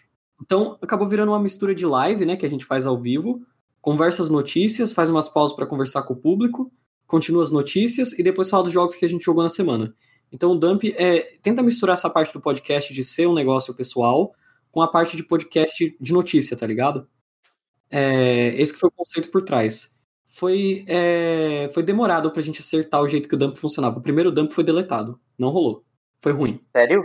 Sério, o primeiro dump não existe, basicamente. O primeiro não tá no Spotify, não tem na, na Twitch, não tem em nenhum lugar. Aí depois a gente. É, o segundo dump, que é o primeiro, na verdade, se você for ver do Spotify e tal. Que a gente É. queria testar. A gente precisou testar, a gente precisou fazer uma live e ver o que ia dar certo e o que ia dar errado no modelo. Aqui a gente também tentou com live. E vamos Assim, dizer não, na que- verdade, não, na verdade a gente tem um problema maior aqui na, Uhum. na Sertone que tá fora do nosso escopo. Por algum motivo aleatório, é, o Pedrão ele, ele tá sem PC. Então, por algum motivo aleatório, o celular do Pedrão, quando ele entra em call de vídeo, ele roda a 10 FPS. Eu acho que é porque ele joga em console, sabe? Aí, aí já passou isso pro celular também. É, já. O, o celular prendeu, tá ligado? Ficou ali do ladinho dela. ah, esse aqui que é o Deadly Premonition 2, fazer igual. Ah, cara. o verdadeiro Dead Premonition 3 é o Pedrão. Jesus. Cristo, mano. E assim, a gente foi fazer o teste em outro aplicativo para gravar uns vídeos sobre o DC Fandom. E no Google, no aplicativo lá do Google, esqueci qual que é agora, porque o Google tem 300 aplicativos só de chamada de vídeo, é... não deu problema na minha câmera. É, no Então, Google dá- Meet. É, no Google Meet. Não deu Só problema que aí a gente não consegue quanto- gravar os áudios separados. Ah, Jesus Cristo, pesado, pesado. Pesado. Queria falar que muita gente às vezes pergunta: ah, como que você faz pra criar conteúdo no YouTube pra começar? Muita gente pede às vezes. Eu acho que é porque eles viram que um canal que fala de coisa que ninguém se importa conseguiu, tipo, ter algum público, sabe? Tipo, não é um público imenso, mas eu fico muito feliz pelo que eu tenho. E, assim, Eu diria que o jeito é você pensar por que, que as pessoas veriam suas coisas, né? É, você tem que ter um diferencial. Tipo, pensa quantos. É, quanta, quanta gente falando de videogame ou de cinema tem por aí? Quanta gente falando de, de bagulho tem por aí, de música? O que, que vai destacar você, tá ligado? É, por exemplo, é, você não precisa quebrar todas as convenções, você não precisa ser o canal mais diferente do mundo, até porque muitas vezes a pessoa vai estranhar se você for muito diferente, a pessoa não vai entender o que você está fazendo. Agora, se você tiver um humor muito específico, piadas muito específicas, é, personalidade específica, se você falar de coisas que as pessoas têm demanda e ninguém fala direito, sabe? E misturar isso com carinho, com, com qualidade, se aprender e sempre tentar ir até o máximo que você consegue na qualidade, que é difícil, e, e, criar seu estilo, que eu acho que é a parte mais importante, sabe? Você ter um estilo, você passar o olho e falar, esse é um vídeo do Jack Frost. Que é, é, eu acho que é a minha meta mais bem sucedida do canal, sabe? Eu acho que ninguém consegue replicar meu estilo nesse ponto. Tipo, eu, eu acho que meus vídeos bem meus vídeos, sabe? É, não é um canal, sabe? Não é um canal de análise que você abre, porra, é um outro canal de análise. Não, você, você entra lá, você vê algo estranho você vê algo diferente. Eu acho que é isso que importa atualmente para crescer no YouTube, porque é uma plataforma saturada e cheia de gente, e você precisa apelar para algo diferente para crescer. Você pode fazer de vários modos, não precisa ser do jeito que eu fiz e não, não tem regra. Gema Please é um canal que eu acho muito divertido, e o cara não faz nada de tão diferente que você já vê no YouTube, só que ele faz o jeito dele. E isso já é legal pra caralho, sabe? E isso faz eu voltar pros vídeos dele. E é incrível, ele tem um estilo próprio, um estilo de piada, ele tem a, a culturinha dele, as coisas que ele gosta. Dá para você sentir que é o Gema Please. Tem que ter personalidade. Tem, não precisa ser uma pessoa, mas tem que ter personalidade. Ninguém gosta de lidar com aquele jornalista que é muito neutro, né? É aquele cara que, tipo, não existe por cima do texto. E eu não sei tem que. Opinião, é o jeito, nem nada. É, é, o jeito que a IGN trabalha, que o UOL trabalha, que eu não acho ruim. É jornalismo, é isso. Análise, é, hard news, né? Hard news, e é legal, é legal, eu acho bom, no lugar certo, mas quando você vai pro YouTube, se o cara tá querendo ir pro YouTube, ele não quer ver isso. Ele quer ver um pouco de você. E eu acho que você tem que ter uma personalidade bem interessante também para as pessoas querem te ver. Tem que juntar tudo, sabe? Tem que ser um, uma coisa. Claro, você como personagem, você como pessoa, pode ser duas coisas diferentes. Eu acho que eu sou bem diferente do Jack Frost como pessoa nos vídeos, né? Eu acho que nos vídeos ele é uma pessoa muito menos pessimista que eu. E ele é uma pessoa muito mais ácida que eu. Enquanto ele faz mais piada com as coisas, eu sou mais pessimista mesmo. É, e não tem problema, sabe? Mas é, você tem que criar um personagem interessante. Só corrigindo, que eu lembro que quando eu era jovem, quando o, o Felipe Neto falou que ele não era é, uma pessoa daquele jeito que ele era no primeiro canal dele lá, que ele era revoltadão, que ele se mostrou ser uma pessoa assim, o pessoal chamou ele de falso. Não, eu sou aquela pessoa que tá nos vídeos. É só que tem aspectos da minha personalidade que eu vou destacar mais e aspectos que ah, eu vou ah, destacar menos. Sim. É... Agora falando de uma maneira. Uh, eu vou ser direto, você não é aquela pessoa nos vídeos. Por um motivo muito simples: roteiro. Obviamente que no vídeo a gente escolhe o que a gente quer passar para pessoas. Obviamente que aqui no podcast eu tô escolhendo as palavras que eu quero falar aqui. O Pedrão vai escolher na edição depois. Então, é, em live é mais. Você consegue ver mais da pessoa, mas querendo ou não, tem uma câmera filmando a gente, sabe? Mano, imagina se você tivesse uma câmera filmando você 24 horas por dia. Tipo, dependendo de quem estivesse assistindo, você ia agir de um jeito diferente. Assim, né? tipo o que aconteceu num experimento estranho da Globo chamado BBB 20. Big Brother. Não, mas é, as pessoas agem diferente no Big Brother justamente porque tem outras pessoas assistindo, mas não só isso, elas dependem daquelas outras pessoas para ficarem dentro daquela casa. E não é isso não é necessariamente ser falso, mas é tipo, cara, Pra, é, é, igual o Frost falou que ele é muito negativo, tipo, me identifico com isso. Mas pra que, que a gente vai ficar passando tanta negatividade nos podcasts? Só escuta e relaxa, vamos trocar ideia. Se acontecer de a gente entrar num assunto que é mais negativo, aí a gente vai full dark mesmo, sabe? Trevoso das trevas, é nóis. É, aí que vem uma coisa, eu creio que o Bruno, diferente do Jack Frost, o Bruno, ele só é pessimista mesmo. Ele tem acidez, ele é ácido, ele é cínico um pouco mas ele não é muito. Enquanto o Jack Frost ele consegue lidar com a negatividade dele de modo mais cínico. Ele, ele gosta de rir das coisas ruins. Ele vai olhar um jogo que tá com frame rate ruim e ele não vai falar que tá ruim, isso tá ruim, isso tá, tá, tá mal feito. Ele vai falar que. É, ele vai fazer uma sketch, que é o que acontece no vídeo mesmo, que um palhaço, tipo, eu pergunto, quem que aprovou isso? Aí aparece, tipo, o jogo rodando, aí aparece um palhaço aprovando, só que no lugar de aprovar o palhaço comete suicídio, porque nenhum palhaço ia aprovar o jogo, sabe? Do jeito que tava. Tipo, essa, essa é a treta. É, eu, eu acho que o Jack Frost ele consegue lidar com piada, e eu acho que a pessoa não. Então, a criação de conteúdo é foda, né? Porque a gente cria várias imagens da gente. Eu acho que fica até difícil de você achar quem é o Jack Frost quem é você, às vezes, sabe? Não, e de, dependendo do lugar que você tiver, cara, você vai ter uma imagem diferente, sabe? Aqui no podcast eu vou ter uma imagem. Pô, o, o, o Danley lá do Telegram, ele sempre falava que. Ele fala até hoje que a minha voz é a voz do Pedrão e a voz do Pedrão é a minha voz. Ele diz que a minha voz é, faz mais sentido na aparência do Skype e a voz do Skype faz mais sentido na minha aparência. Que a gente trocou de corpo. Porque ele, ele construiu uma imagem com base no que ele escutava no podcast. Aí a pessoa que vai assistir uma live, ela constrói uma imagem com base naquilo que ela tá vendo na live. A pessoa que ela vai ver um vídeo, ela constrói uma imagem com base naquilo lá, sabe? Se a pessoa ela acompanha tudo isso, ela entende grande parte da, da minha personalidade, pelo menos, porque eu gosto de compartilhar muita coisa que, que, que eu faço. Mas mesmo assim, eu não compartilho tudo, sabe?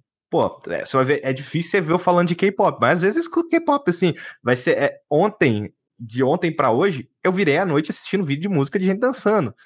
É o tipo de coisa assim que. Ah, eu provavelmente devo ter postado no Twitter. Devo, mas é uma coisa que eu não vou ficar falando no, em algum dos conteúdos que eu produzi, porque eu, eu não acho que essas coisas agregam, assim.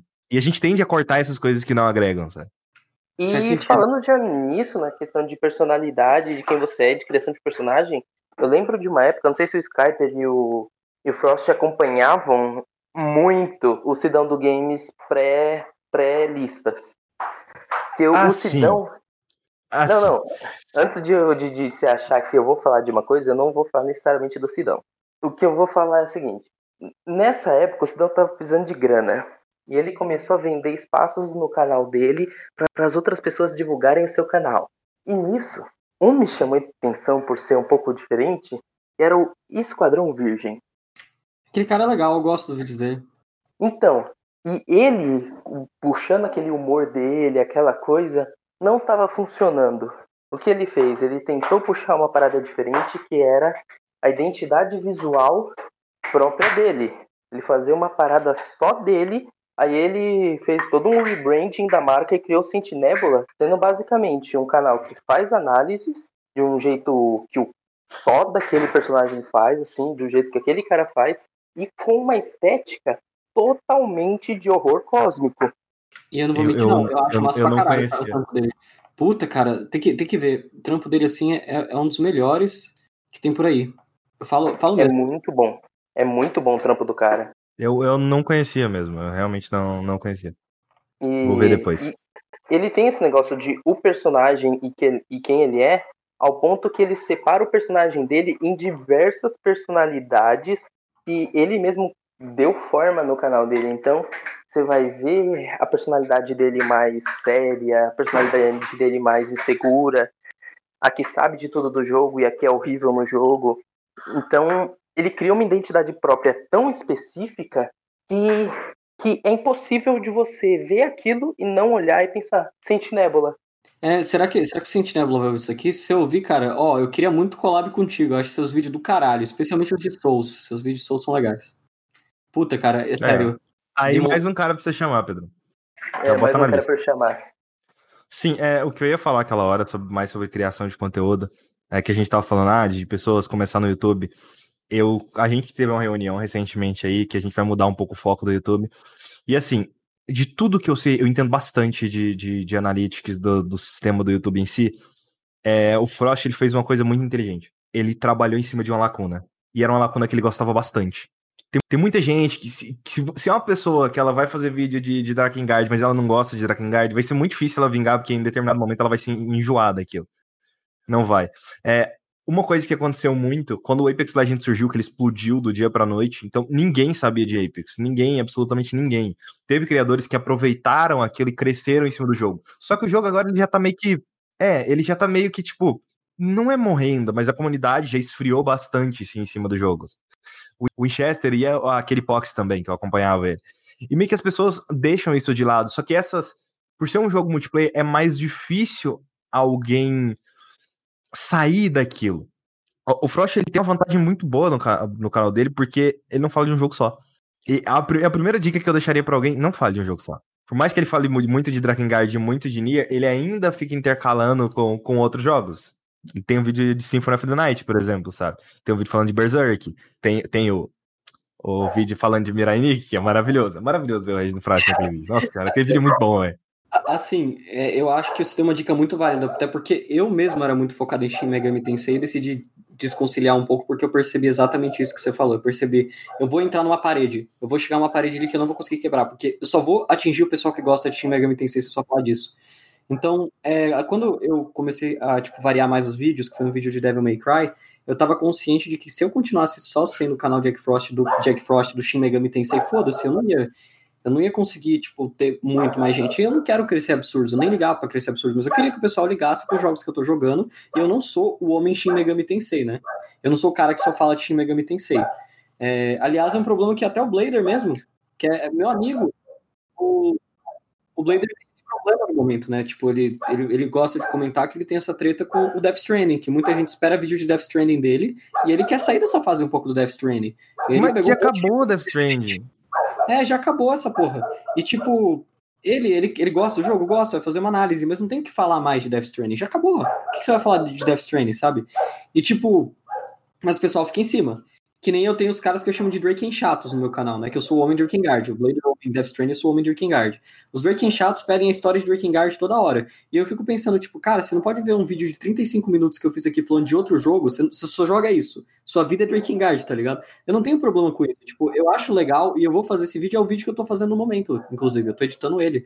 É, só só que eu acho que vai ter uma camada do público que inevitavelmente vai te marcar por causa de um jogo só, se você focar um pouco. Eu, eu acho que não tem problema você focar num jogo, mas ao mesmo tempo que você constrói uma coisa, constrói outra. Então o que, que eu fiz? Eu tava falando do, do Yoko Taro, eu fiz um vídeo de Deadly Premonition, já fiquei tipo, ó, oh, eu tô construindo algo novo aqui, tô falando isso aqui.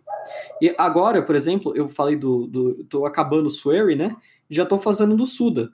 Então eu já estou pegando novos jogos assim e criando uma fanbase com jogos assim que são similares. Então o cara que gostou do Yokotaro vai jogar um jogo do Swery ou do Suda e vai curtir. Daqui a pouco eu pego o Kojima também, tá ligado? É, daqui a pouco eu pego outros criadores que estão com essa, essa, identidade de jogo japonês, sabe?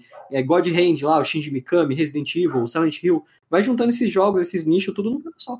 Eu acho que esse tá, é o conceito. e um bagulho que dá, que dá visualização pra, pra caralho. Eu nunca vou. Na verdade, eu entendo um pouco do porquê. É Resident Evil, cara.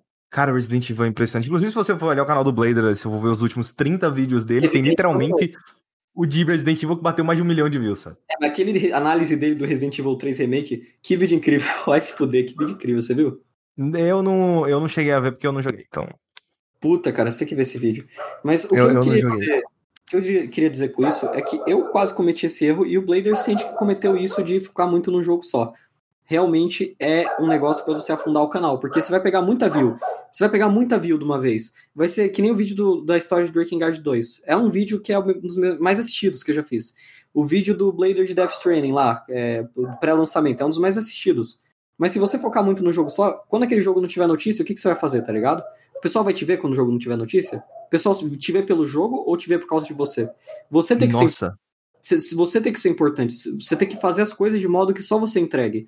E não é por causa que você fala de um jogo. Pode ser porque esses jogos que você faz, que nem no meu caso, constrói uma identidade, né? Constrói um, um nicho, ou porque você tem personalidade pra caralho, você tenta editar de modo diferente, você tenta fazer as coisas de modo diferente, que eu acho que é o caso do Sentinebula, e eu tento entrar nisso. não sei se eu consigo ou fracasso, mas a tentativa é que o canal seja diferente dos outros, né? Mas você sabe o que é o mais engraçado? É, eu gosto de, Eu tava olhando aqui o canal do Blader. Assim, os vídeos mais assistidos do Blader. Especial Resident Evil, renascimento da franquia. Far Cry, Far Cry 5, explicação de todos os finais. Prelúdio Devil May Cry 5, a história antes do jogo. Depois a análise de Resident Evil 3. E, e só aí que vem um vídeo de Death Stranding, cara. É, mas é porque o canal dele cresceu nesse meio tempo e ninguém pegou uhum. Os vídeos de Death Stranding dele tem data. Na época eram os vídeos mais assistidos dele, mas tem data. Eu até vou dizer outra dica, né, para quem quer criar conteúdo: cria coisa temporal. Não vai fazer vídeo de notícia, tá ligado? Eu vejo muito cara começando com vídeo de canal, canal de jogo, com vídeo de notícia. Não tem problema, tá ligado? É, se você souber o que você tá fazendo. Que aí que vem a coisa: tem cronograma, tem dia certo, tem jeito que você não vai spamar o, o sininho do cara de notícia. Mas notícia tende a jogar o canal um pouco para baixo, porque muitas vezes o cara já viu essa notícia. É difícil um canal. Notícia, cara... você tem que ser muito específico, assim, na coisa que saiu. Por exemplo, saiu aquele trailer de um jogo cancelado Prince of Persia. E o Pedrão fez um vídeo e pegou bem mais views do que o normal, sabe? Porque é, é um bagulho muito específico, sabe? Vocês não fazem notícia como, tipo, foco não, do canal. Não, que não, vocês não. fornecem análise, vocês fornecem outras coisas. Tem canal que eu vejo, tipo, é, especialmente umas cópias de Xbox Mil Grau, que não entende que o apelo do Tiff lá do Xbox Mil Grau, porque ele cresceu, não é o fato que ele fala notícias, é a personalidade dele. Eu não gosto do Xbox Mil Grau. Eu acho que ele fez merda e ele tá pagando pelo que fez e eu tô ok com isso. Só que eu vou dizer uma coisa, o cara tinha uma identidade ali diferente, tinha uma pegada diferente. Era uma pegada filha da puta, ele fazia merda? Era. Mas não adianta você tentar replicar o canal dele achando que o ponto é a notícia, né? Não vai dar, não vai dar em nada, tá ligado? Assim, é, é o mesmo vale pro canal da Central também. É, querendo ou não, tipo, você pode falar qualquer coisa do canal do Central, mas eles têm 700 mil inscritos. Por que, que eles têm 700 mil inscritos? É porque. Eu não vou dizer que eu concordo com eles, mas os caras são bons no que eles fazem. Você eles vai ver o vídeo. É, então, você vai ver um vídeo desse, você vê que o, é o White, aquele outro cara lá, com o seu nome, é, eles têm o personalidade Lion, né? quando eles vão falar. Da, acho que é Lion. Eles têm personalidade quando eles vão falar das coisas, sabe? É, eu não, eu não tipo, gosto da Central. Eu, eu, eu também não. Gosto, eu assumo eu, assim. Eu detesto personalidade e a identidade visual deles, assim, passa thumbnail, é atrativo. É, eles têm uhum. uma pegada que na hora que você entra, tipo, você dá vontade de você ter curiosidade de entrar. E se você entra e você não se importa tanto com o que eles estão falando, ou tipo, você curte o jeito que tá indo ali, você gosta, você acaba gostando. Eu acho que eles têm uma estratégia boa de crescimento, por mais que eu não goste do assim, conteúdo deles. O que eles têm de estratégia e de identidade visual interessante, o Lion tem de burrice. Que pelo amor de Deus, eu vi um vídeo eu vi aquele vídeo dele criticando o Heitor de Paula quando ele tava falando do, do desse caso mesmo do Rangers. Era do, era, não era o Heitor, não, era Henrique. Henrique, Henrique, desculpa. É, Henrique, Henrique Sampaio. Henrique Sampaio, Overloader. Uhum. Aí eu vi o vídeo inteiro. E, e, e eu acho engraçado um cara criticando a profissão de jornalista, até usando o diminutivo de jornalistinha, quando o cara nem fez a droga do trabalho dele. Se ele vai criticar uma profissão, se ele quer ser melhor que os caras e se pôr num patamar acima, o mínimo que ele devia fazer é pesquisar e não chegar no vídeo dele e o tempo todo falar que, de acordo com a Wikipédia, ética jornalista é você não dar opinião. Ah, aquilo lá foi idiota. Isso aí eu Agora... ignoro porque só foi idiota, sabe? Eu vou falar então, uhum. então minha opinião honesta e sincera e crua sobre o centro, que assim, eu acho que o YouTube tem essa regra da boa vizinhança, né? A gente não fala mal de quem tá criando conteúdo ali, por mais que você tenha discordâncias absurdas, exceto no caso, tipo, o Tiff da Xbox Mil Grau, que é um cara ativamente, ativamente incentivando é, raid, tá ligado? Que é um cara que realmente ele é, é tóxico.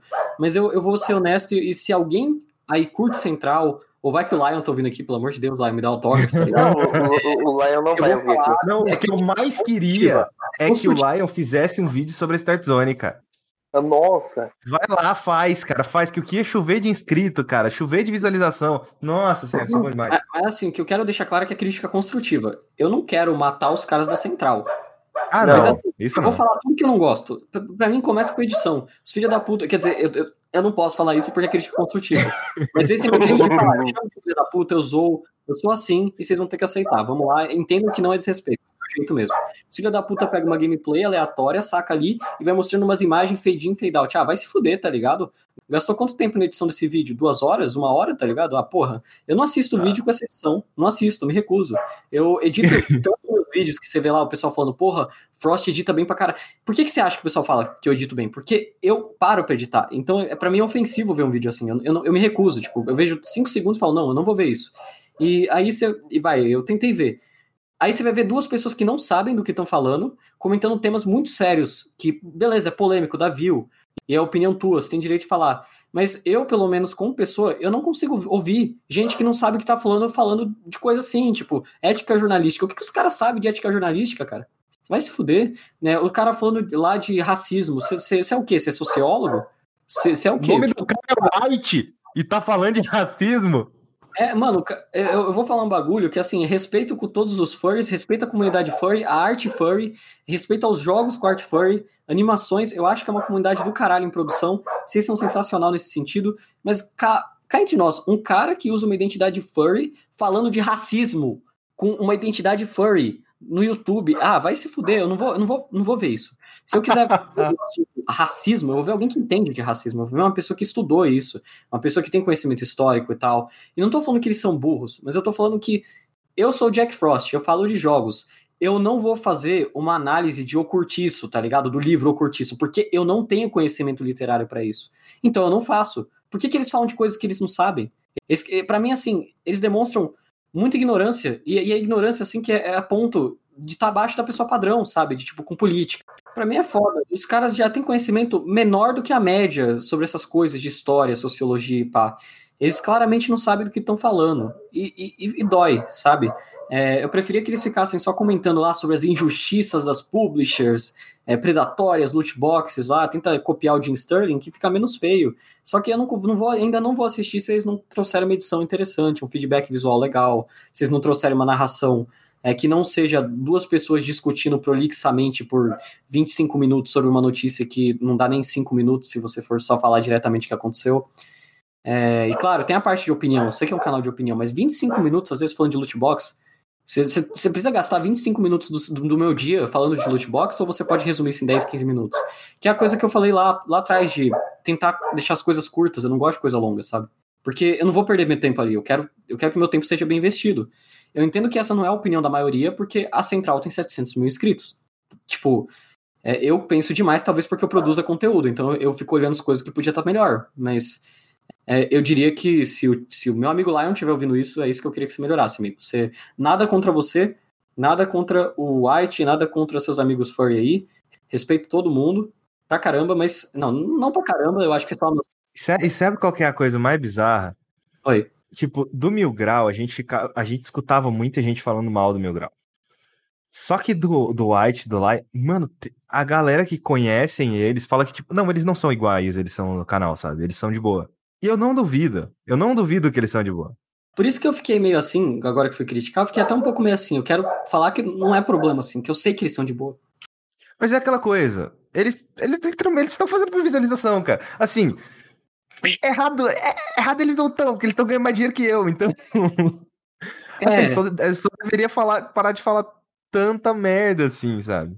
É, e eu acho que assim, o foda é que influencia um monte de jovem a achar que aquilo tá certo, tá ligado? Todo mundo já foi jovem, a gente é influenciado pelo criador de conteúdo que é, a gente foi. Aí gera essa comunidade tóxica, sabe? Aí acontece. Aí depois alguém vai atrás da porra do mil grau, do mil grau, ou depois vai atrás da central, do mesmo jeito que foi com o Mil Grau e vai funcionar. Vai funcionar, porque tem um monte de vídeo deles ali que se pegar e denunciar pro YouTube, o YouTube provavelmente vai. Eles extrapolam às vezes, e esse que é o foda. E eu não quero falar mal deles. Você entendeu? Eu não acho que eles são pessoas ruins. Eu, pelo que eu vi do Central, eu não vejo eles como pessoas ruins. Eu vejo eles como pessoas que estão agindo muito na inocência, às vezes, sabe? Também. E, tipo, tá dando certo até agora. Tá dando certo. Ah, não. Assim, eu não acho que eles estão agindo na inocência, não. Eles sabem o que eles estão fazendo. Mas eu acho que tem aquela coisa de tipo, uma hora isso pode, pode dar backfire neles, que nem deu no Mil Grau. Mil Grau ninguém achava que ia derrubar. Vou ser honesto. Pra mim assim, era mais fácil a Central cair do que o Mil Grau. Mil Grau, tipo, se tinha uma você For ver, se você for ver os vídeos do Mil Grau agora, porque ele tem, ele criou um novo canal. Mano, não tem ninguém. É, mas ele também tá controlado, né? Ele não tá tão é. Mas é que tá, porque ele sabe que se ele, se ele começar a falar mal da comunidade, falar bosta de novo, o pessoal vai cair pra cima dele de novo. Vai acontecer novamente, sabe? E esse é o ponto que o pessoal da Central não entendeu. Mano, eu, eu acho. Assim, eu acho o trabalho da Central não é ruim. Eu realmente não acho ruim. Porque ele tem muito tema de vídeo deles que realmente, tipo, ou oh, faz sentido mesmo, sabe? Porra, tem, tem, um vídeo aqui, ó. Fall Guys de celular vai ser exclusivo da China. Eu tenho certeza que há 10 minutos da porra do Lion e do White tendo rage pelo fato de que Fall Guys de celular só vai existir na China. Eles estão errados? Não estão. Não, mas assim, a edição deles, eu não, ve eu não vejo problema por mais que seja só ah, uma gameplay com, com fade in, fade out ali, faz sentido porque é um canal de notícias e eles publicam um bagulho rápido, eles não devem demorar uma hora pra fazer um vídeo desse, ah, sabe? Mas assim, eu vou falar um modelo que eu acho mais interessante. Vocês já viram o Yang Yi, que é um, é um, é um americano? Tipo, hum, não. Putz, o cara, ele grava em vlog e ele vai mostrando as imagens relevantes do que tá falando na notícia. E faz muito mais sentido o feedback visual. Eu, eu, não, eu, eu não sou fã dessa coisa da gameplay que não é relacionada. Para mim, tudo no vídeo tem que estar relacionado ao que você tá falando. Então, é, não... então eu entendo, mas, por exemplo, eu e o Pedrão, a gente tem aquele problema. Aí complica da gente gravar um vlog. Não, eu até entendo, não precisa ser vlog, mas assim, é Fall Guys, mostra a gameplayzinha do Fall Guys, por que, que você vai pegar? E só uma gameplay, sabe? Você tá falando de uma coisa, mostra um pouco. Não tô pedindo um feedback genial, mas tipo, você vai ver que tem vídeo deles que eles só mostram a parte do exposed, sabe? Tipo, eles estão falando lá de uma pessoa que falou merda, e vão lá e posta a imagem da pessoa falando merda, e posta outra imagem da pessoa falando merda, e é isso, sabe, às vezes. Tipo, é, assim, é um, é, querendo ou não, é um formato é que funcionou para eles, né, então... É que funciona porque o pessoal não liga muito, na real. Eu que ligo. Então é tipo, é questão de gosto. É. Eu, eu ligo. Eu entendo quem não liga É aquela coisa, né? Mas você tem noção que você crescer mesmo de verdade, você tinha que dar uma aliviada, tanto na duração dos vídeos quanto no conteúdo dele em si. Uhum. Aí é aquela coisa, por exemplo, ah, talvez você conseguiria crescer e sobreviver apenas do canal, entendeu? Só que a gente precisa, querendo, querendo ou não, a gente precisa entrar no jogo do YouTube. Não precisa necessariamente ficar fazendo vídeo de notícia.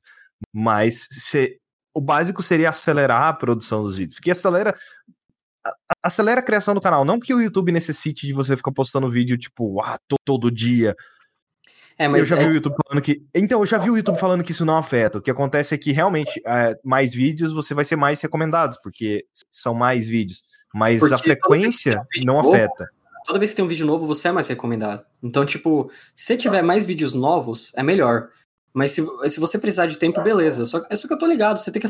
Pra acelerar o crescimento, você precisa de muito vídeo. Não muito, assim, a nível diário. É, tipo... Então, mas eu vi que esse problema, de acordo com o pessoal do YouTube, não é a plataforma. É que se você demorou muito pra postar, se você demorou dois meses pra postar, se você demorou um mês pra postar, as pessoas que se inscreveram no seu canal provavelmente vão olhar para aquilo e. Ah, não tem interesse. Aham. Uhum. O que aí que vem outra coisa. É, o que eu gosto do YouTube, tipo, em relação a isso, eu vou falar que muita gente critica, hiper critica o algoritmo, as coisas do YouTube. Sabia que eu nunca me fudi tanto com o algoritmo? Eu sempre fui bem beneficiado, Cara, na verdade. O tipo, algoritmo do YouTube é muito bom. Cara, eu, eu vai ter, tenta. Se você tentar crescer na Twitch, você não vai crescer. Se você tentar crescer no Twitter, vai ser muito difícil. Se você tentar crescer no Instagram, dependendo do que você fizer lá, você consegue crescer. Instagram é muito bom para isso também. TikTok, fácil de crescer. O YouTube, ele também é fácil de crescer. Se você souber usar o algoritmo da maneira certa. E às vezes, usar o algoritmo da maneira certa significa fazer o que você não quer. Aham. Uhum. E assim, eu vou ser honesto. Tipo, uma coisa que eu gosto do, do YouTube em relação ao meu canal é que assim, eu noto que eu, eu criei o canal com uma estrutura que é maratonável. E o YouTube nota isso. Então ele já recomenda um vídeo meu depois de um vídeo meu. Então, Sim. muita gente fala, maratonei seu canal. E eu fico, porra, legal. Não que tenha muita coisa, né? Porque eu demoro pra postar, mas. E eu não sei se você sabe, mas isso ajuda bastante. Porque o YouTube entende que o seu canal é um canal que faz as pessoas assistirem mais vídeos da plataforma. Logo, ele recomenda os seus vídeos para mais e mais pessoas. É por isso que eu falo que se você conseguisse acelerar a produção, obviamente, o foda é tempo, né? Acelerasse a produção, você ia crescer muito mais. É, uma coisa que eu notei é que, por exemplo, do algoritmo, eu lancei o vídeo de Deadly Premonition 2 e ele fez sucesso. Só que nisso eles começaram a recomendar de No More Heroes de novo. Porque começou a vir um monte de comentário novo de No More Heroes. E outros antigos. E, tipo, quando veio comentário novo, eu fiquei. Ah, qual que é disso? Eu comecei a descobrir que o YouTube fazia, sabe? E, tipo, honestamente, eu sinto que o YouTube é bem amigável com isso. Eu sinto que tem, tem muito canal gringo que consegue viver postando uma vez, um, um vídeo a cada um mês, dois meses, mas eu acho que você tem que fazer vídeo que justifique você tá postando um mês, dois meses, sabe? Ah, eu acho que aí já entra um outro problema, que é a questão nossa do CPM. Aqui aí entra no, no custo por mil views lá, que é muito baixo aqui uhum. no Brasil, sabe? Tem canal de 50 mil, 60 mil inscritos no YouTube lá de fora que o cara consegue tirar uma grana de boaça, sabe? É, mas aí, aí tem outra coisa também que eu acho é, bom disso, é que o público internacional tem mais gente, né? Então você é. se garante porque você tem mais alcance. Tipo, canal com menos inscritos geralmente tem mais alcance no internacional, você já notou? Já. Tipo, aqui no Brasil, tipo, você tem mil, dois mil inscritos, é difícil você passar das 500, 300 views, assim. Sim, 500, tem, 300, tem... O canal que tem mil inscritos e tem 500, 300 views tá indo muito bem, tá ligado? Essa é a realidade. É, tem um cara que eu acompanho no, no YouTube, eu vi só alguns vídeos dele, porque foi o que eu falei lá de não ver vídeo de jogo que eu não joguei é, que é o Joseph Anderson, ele tem uns 500 mil inscritos, só que assim, é, o último vídeo dele foi há três semanas atrás, a análise de, de The Witcher 2. O penúltimo tinha sido a análise do primeiro The Witcher, foi quatro meses atrás. Mas ele só se que tem um porém. Tem um porém. A análise dele de The Witcher 1 tem quatro horas. Eu gosto dele, eu tô ligado quem é o Joseph Anderson. Então, é, e a tipo, do 2 tem cinco horas. Aí que vem a coisa, se você vai demorar quatro meses, foi quatro meses pra postar um vídeo, né? Quatro meses pra postar um foi. vídeo, justifique isso com o trabalho, né? E eu é. acho que não é só, às vezes, o tempo que vai contar, é a edição, é o capricho que você colocar, o roteiro. Tem que só tem que ficar claro que a pessoa tá esperando por um vídeo que vale, sabe? É, claro, eu acho que o público brasileiro, no geral, não é um público ao contrário do, do, do perfil gringo. O perfil gringo, o, o, gringo ele valoriza mais essa coisa do vídeo que demorou para ser feito e tá bem feito.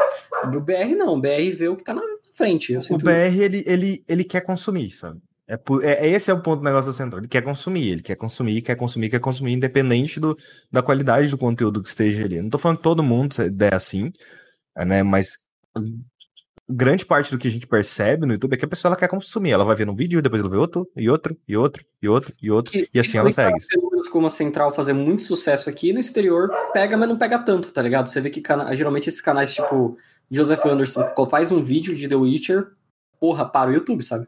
Né, bateu 2 milhões. O último dele em três semanas bateu um milhão, sabe? E isso análise... gera mais views pros outros vídeos, por aí vai. Aquela análise, eu acho que é de 4 horas também no Metal Gear Solid 4, lá, que é famosa, que o Metal Gear Solid 4 foi um erro, was a mistake. Putz, é, também outro vídeo com um milhão de views falando de um jogo que nem todo mundo se importa. Mas é, tem essa diferença, né, o, o, do público nacional para internacional. Não quero falar que o brasileiro é inferior de nenhum modo, é que as pessoas usam a internet de modos diferentes, isso é ok, não tem nada de errado nisso. Mas assim, na, eu não sei se tem, se tem uma diferença tão grande assim de público. Eu acho que é só porque no Brasil, é pelo fato da nossa economia ser uma merda, é muito difícil. Normalmente as pessoas têm que ou estão em trabalhos que são muito tempo e tem pouco tempo para fazer um vídeo muito longo. É aquela coisa, cara, o que que vai te dar renda suficiente no Brasil para você ficar quatro meses produzindo um vídeo, sabe? É, eu acho que vem, a, a, pelo menos das pessoas assistirem, o fato das pessoas não assistirem, vem muito também porque o, o brasileiro vive também numa economia fodida. A gente descobre que tudo é isso, né? tudo é economia, na real. Porque... E assim, o Joseph é... Anderson ele tem um Patreon que ele recebe 6 mil dólares por mês, então... É, ele se garante, ele faz o que ele quiser. É, só que eu não sei se está entendendo o ponto do que eu tô querendo dizer. Tipo, é difícil você pegar, por exemplo, um pai de família cansado e falar para ver uma análise de quatro horas de um jogo é, hiper, que ele gosta, tá ligado? Mas, tipo, quatro horas. Enquanto lá no exterior eles conseguem ter talvez uma qualidade de vida melhor. Talvez eu queira dizer isso um pouco, sabe? Aqui a gente não tem a mesma qualidade então, de vida. Eu não, eu não sei se isso afete tanto assim. Porque se o vídeo for bom, independente da duração, a pessoa vai assistir. Que aí entra muito também a questão da retenção. A retenção é um exemplo. Um exemplo. O Jogabilidade tem um podcast de Sekiro de 6 horas. Uhum. E isso é um exemplo muito bom, porque o Pedrão, o Pedrão escutou duas vezes. Caralho, é, o, quem falou bem foi o Tonho. Duas vezes. Eu ouvi esse podcast porque foi incrível. Assim, eu ouvi uma vez depois que eu zerei o jogo e ouvi de novo depois que eu platinei. Porque a experiência de jogar, uma experiência que para mim era tão transcendental. E depois ouvir outras pessoas tendo a mesma experiência e, tipo, com um trabalho muito bem feito, naquele nível de detalhe, para mim era importante. E eu, eu, acho que uma coisa que é importante. O jogabilidade, né? Ele é um ponto fora da curva muito grande da nossa lógica, porque ele consegue. Você viu a review desde Red Dead Redemption 2? É grande, é hiper bem feita.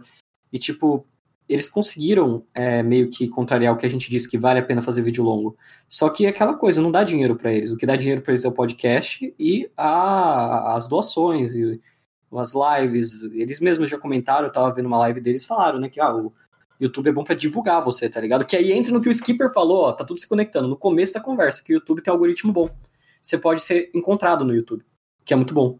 É, o, jogabilidade também, ele tem outros problemas, tipo assim, ah, ele demora muito para postar para postar vídeo, aí meio que deve ter muito inscrito no canal que nem sequer sabe da Twitch, nem sequer sabe do podcast. Mano, podcast não é uma coisa que divulga. É, mas sozinho, eu vou, sabe? vou ser honesto, viu? Eles, eu acho que eles foram espertos com isso, porque eles ganham muito, muita view com esses vídeos. Aí o pessoal vai lá atrás e descobre as outras coisas naturalmente, sabe? Não e, tipo, só isso, mas os outros jornalistas também começam a divulgar, tipo, ô, oh, o jogabilidade lançou tal vídeo. Pô, um dos melhores vídeos que eu já vi na internet é o que o André fala de. Não é Doom, aquele outro jogo. Já vi. Daikatana, cara. Nossa, aquele vídeo ele é perfeito, mano. Eu assisti aquele vídeo as três vezes quando saiu. Aquele vídeo deve ter melhorado a minha edição em dez vezes, sabe? Mas você entendeu que aquela coisa lá da. Que é aquela coisa que eles. Ele, ele, ele, eu não lembro quem falou, se foi o André ou se foi o Sushi que falou na live que eu tava vendo, que falou: o YouTube é bom para divulgação.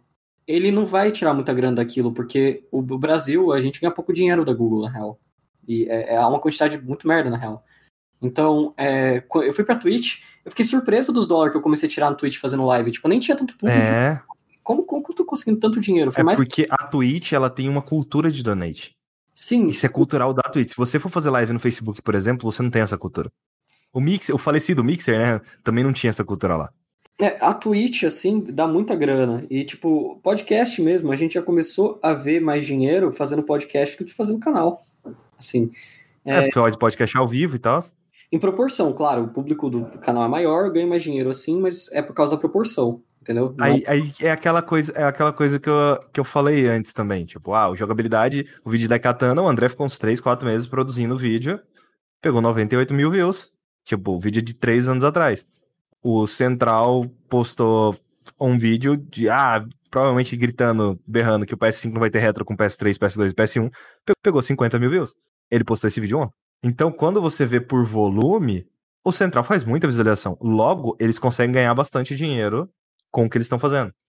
Uhum. Por isso que eu falo que é aquela coisa de, ah, às vezes, financeiramente, se você quer viver produzindo conteúdo, não compensa demorar muito tempo a produzir. Não compensa fazer uma coisa extremamente bem feita. Por mais que as pessoas vão gostar, às vezes compensa ter um conteúdo fácil. Por exemplo, teve um podcast aí que a gente já citou, Memória Random, que vocês criaram literalmente um podcast, que ele é fácil de ser feito, mais fácil, não tão fácil, mas mais fácil de, de ser feita do que o padrão de vocês. Sim, é, a gente quis fazer isso porque, até falar a verdade, o Memória Random vem mais do nosso desejo de fazer um podcast por diversão do que necessariamente para ganhar dinheiro. E, tipo, a gente descobriu que. A descobriu isso que você falou, basicamente, sabe? Tipo, é, se você faz por paixão, beleza. É, vai te dar visibilidade. Que, e visibilidade é bom. Se você quiser fazer um projeto que tem mais apelo popular, você já vai ter seu, seu, seu, seu nicho ali de pessoas que vão ficar interessadas por ser você. Não tem problema. É, mas o Memória Random, eu, eu tô surpreso com o quanto ele tá crescendo, sabe? Porque eu tô vendo ali que, por ele ser um podcast de game mais tradicional, por mais que tenha um tom mais, mais ácido, né? Eu acho que é o que o pessoal acha no geral do Memória Random, é isso, né, gente? Não sei. É, Pedrão, você que manja de Memória Random aí pessoal acha ácido memória random? O que, que eles acham? É, o Pedro tá morto, vamos esperar ele responder. Oi, oi, oi, oi, oi, oi, É que eu tô fazendo a janta aqui, então, ao mesmo tempo que eu tô gravando. O que, que o pessoal acha do Memória Random, no geral? Cara, é um bom podcast, principalmente, assim, é, eu, pelo que eu vejo já de, de feedback, principalmente eu, até o próprio feedback que eu dou, mas o pessoal comentando sobre Memória Random é muito uma parada de, quando vocês pegam um tema, a parada é bom Tipo, vocês chegam e produ produzem uma parada com paixão. E o dump é muito mais aquela parada de a gente vai ter informação, mas a gente vai ter o respiro, a descontração um pouquinho. É, mas assim, é, é, o pessoal vê a gente porque a gente é mais ácido com a pegada, que eu, isso é um comentário que eu já vi. Uhum. Nossa pegada é mais. Sim, total. Principalmente no dump. Nossa, o dump, cara, cada coisa que a gente fala, puta que pariu. Fico, meu... se quiser convidar nós aí pra falar bosta no, no dump, tamo junto. Eu convido até cara, se passa, vocês são gente fina. É, pode ser um pode ser um dump. Vocês escolhem pra mim. Não, a, aqui mesmo, por exemplo, um podcast que ele. Ele não morreu, mas é, que tá meio parado, que seria o Terra 67. Que ele tá parado porque eu tô preparando um episódio Ben 10. E assim, aí tem que assistir toda a temporada, tá, analisar todos os episódios, para fazer o podcast Ben 10. O roteiro dele eu tô trabalhando já tem um tempo já. Só que aí quando eu penso que, tipo, oh, eu vou ter trabalho pra caralho. E poucas pessoas vão, vão escutar o podcast. Provavelmente essas pessoas vão gostar. Mas assim, é muito trabalho, sabe? Aí você vai lá no, no, no outro podcast que a gente tem de indicação, Hub. A gente vai lá, fala de umas indicações, conversa de coisa que a gente assistiu. Às vezes o papo fica muito denso, assim, só que é coisa que saiu, tipo, naturalmente, assim, da gente. E vai pegar o mesmo tanto de pessoas vendo do que vai pegar no, no podcast de Ben 10. Aí eu fico naquela, tipo, cara, ela é, por mais que eu goste e eu queira fazer o podcast Pendé, isso é uma coisa que me trava, por exemplo. Que tem um podcast de The Last of Us 2 também que a gente vai fazer. É, inclusive o de The Last of Us 2 está sendo travado pelo de Ben 10, que eu quero que o de Ben 10 seja o 10. É, eu tenho que jogar The Last of Us 2 ainda, na verdade. Eu tô. Eu é... segurei um pouco o hype, então eu não fiquei tão hypado assim.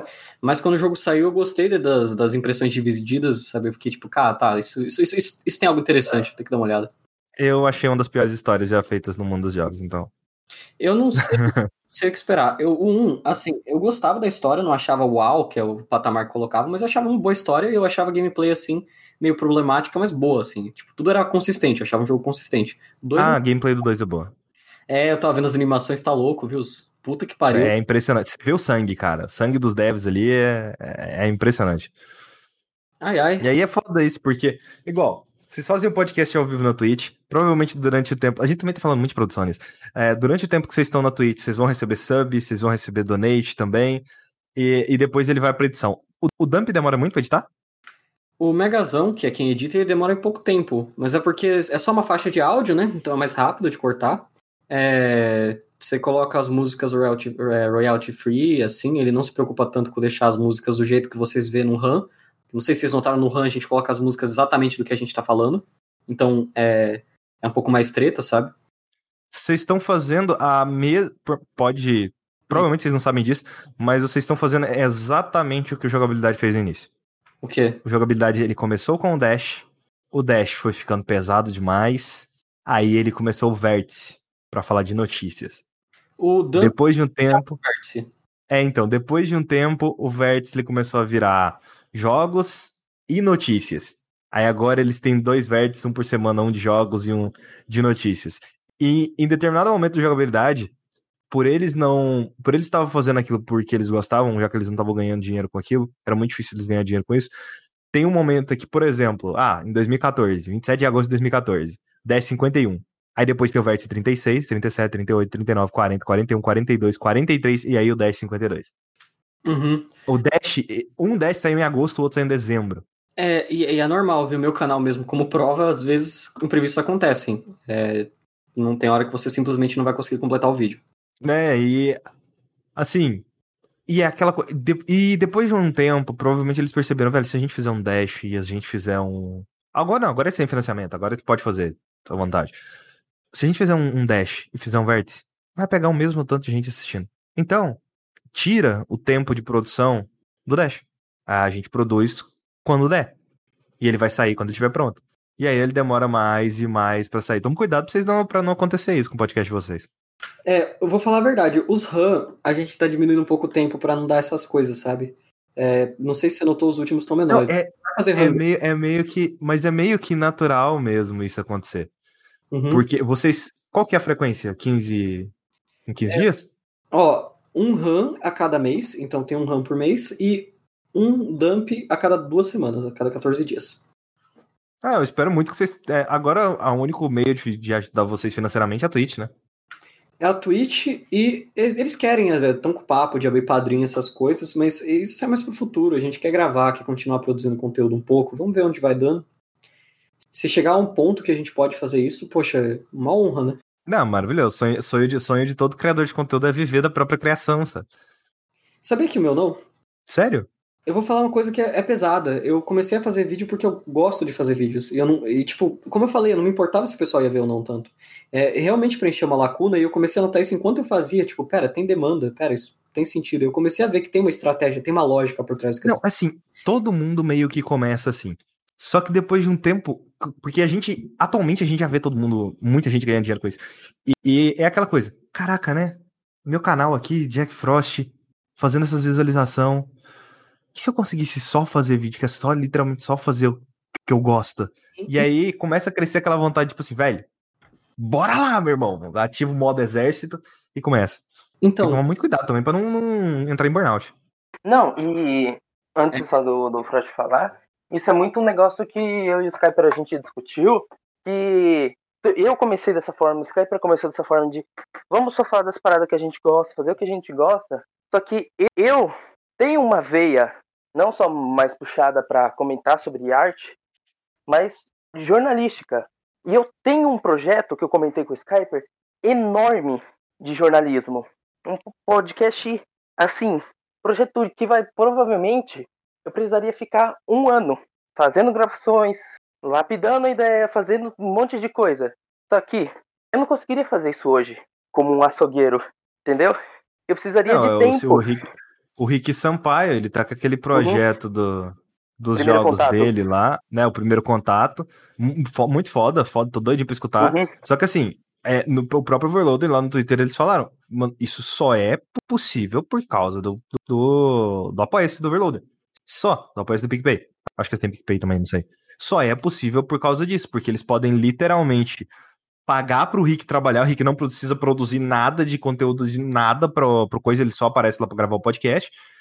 E ele pode focar 100% no projeto. Uhum. Ele não precisa ficar fazendo, ah, vai ter que fazer freelancer, sei lá o quê. Não, tipo, a Twitch deu estabilidade à Twitch, somando com os outros financiamentos, deu estabilidade para eles ficarem trabalhando só nisso. E esse que é o foda. É, é, é, por isso que eu falo pra todo mundo, velho, você gosta de um criador, apoia. Apoie aquele criador.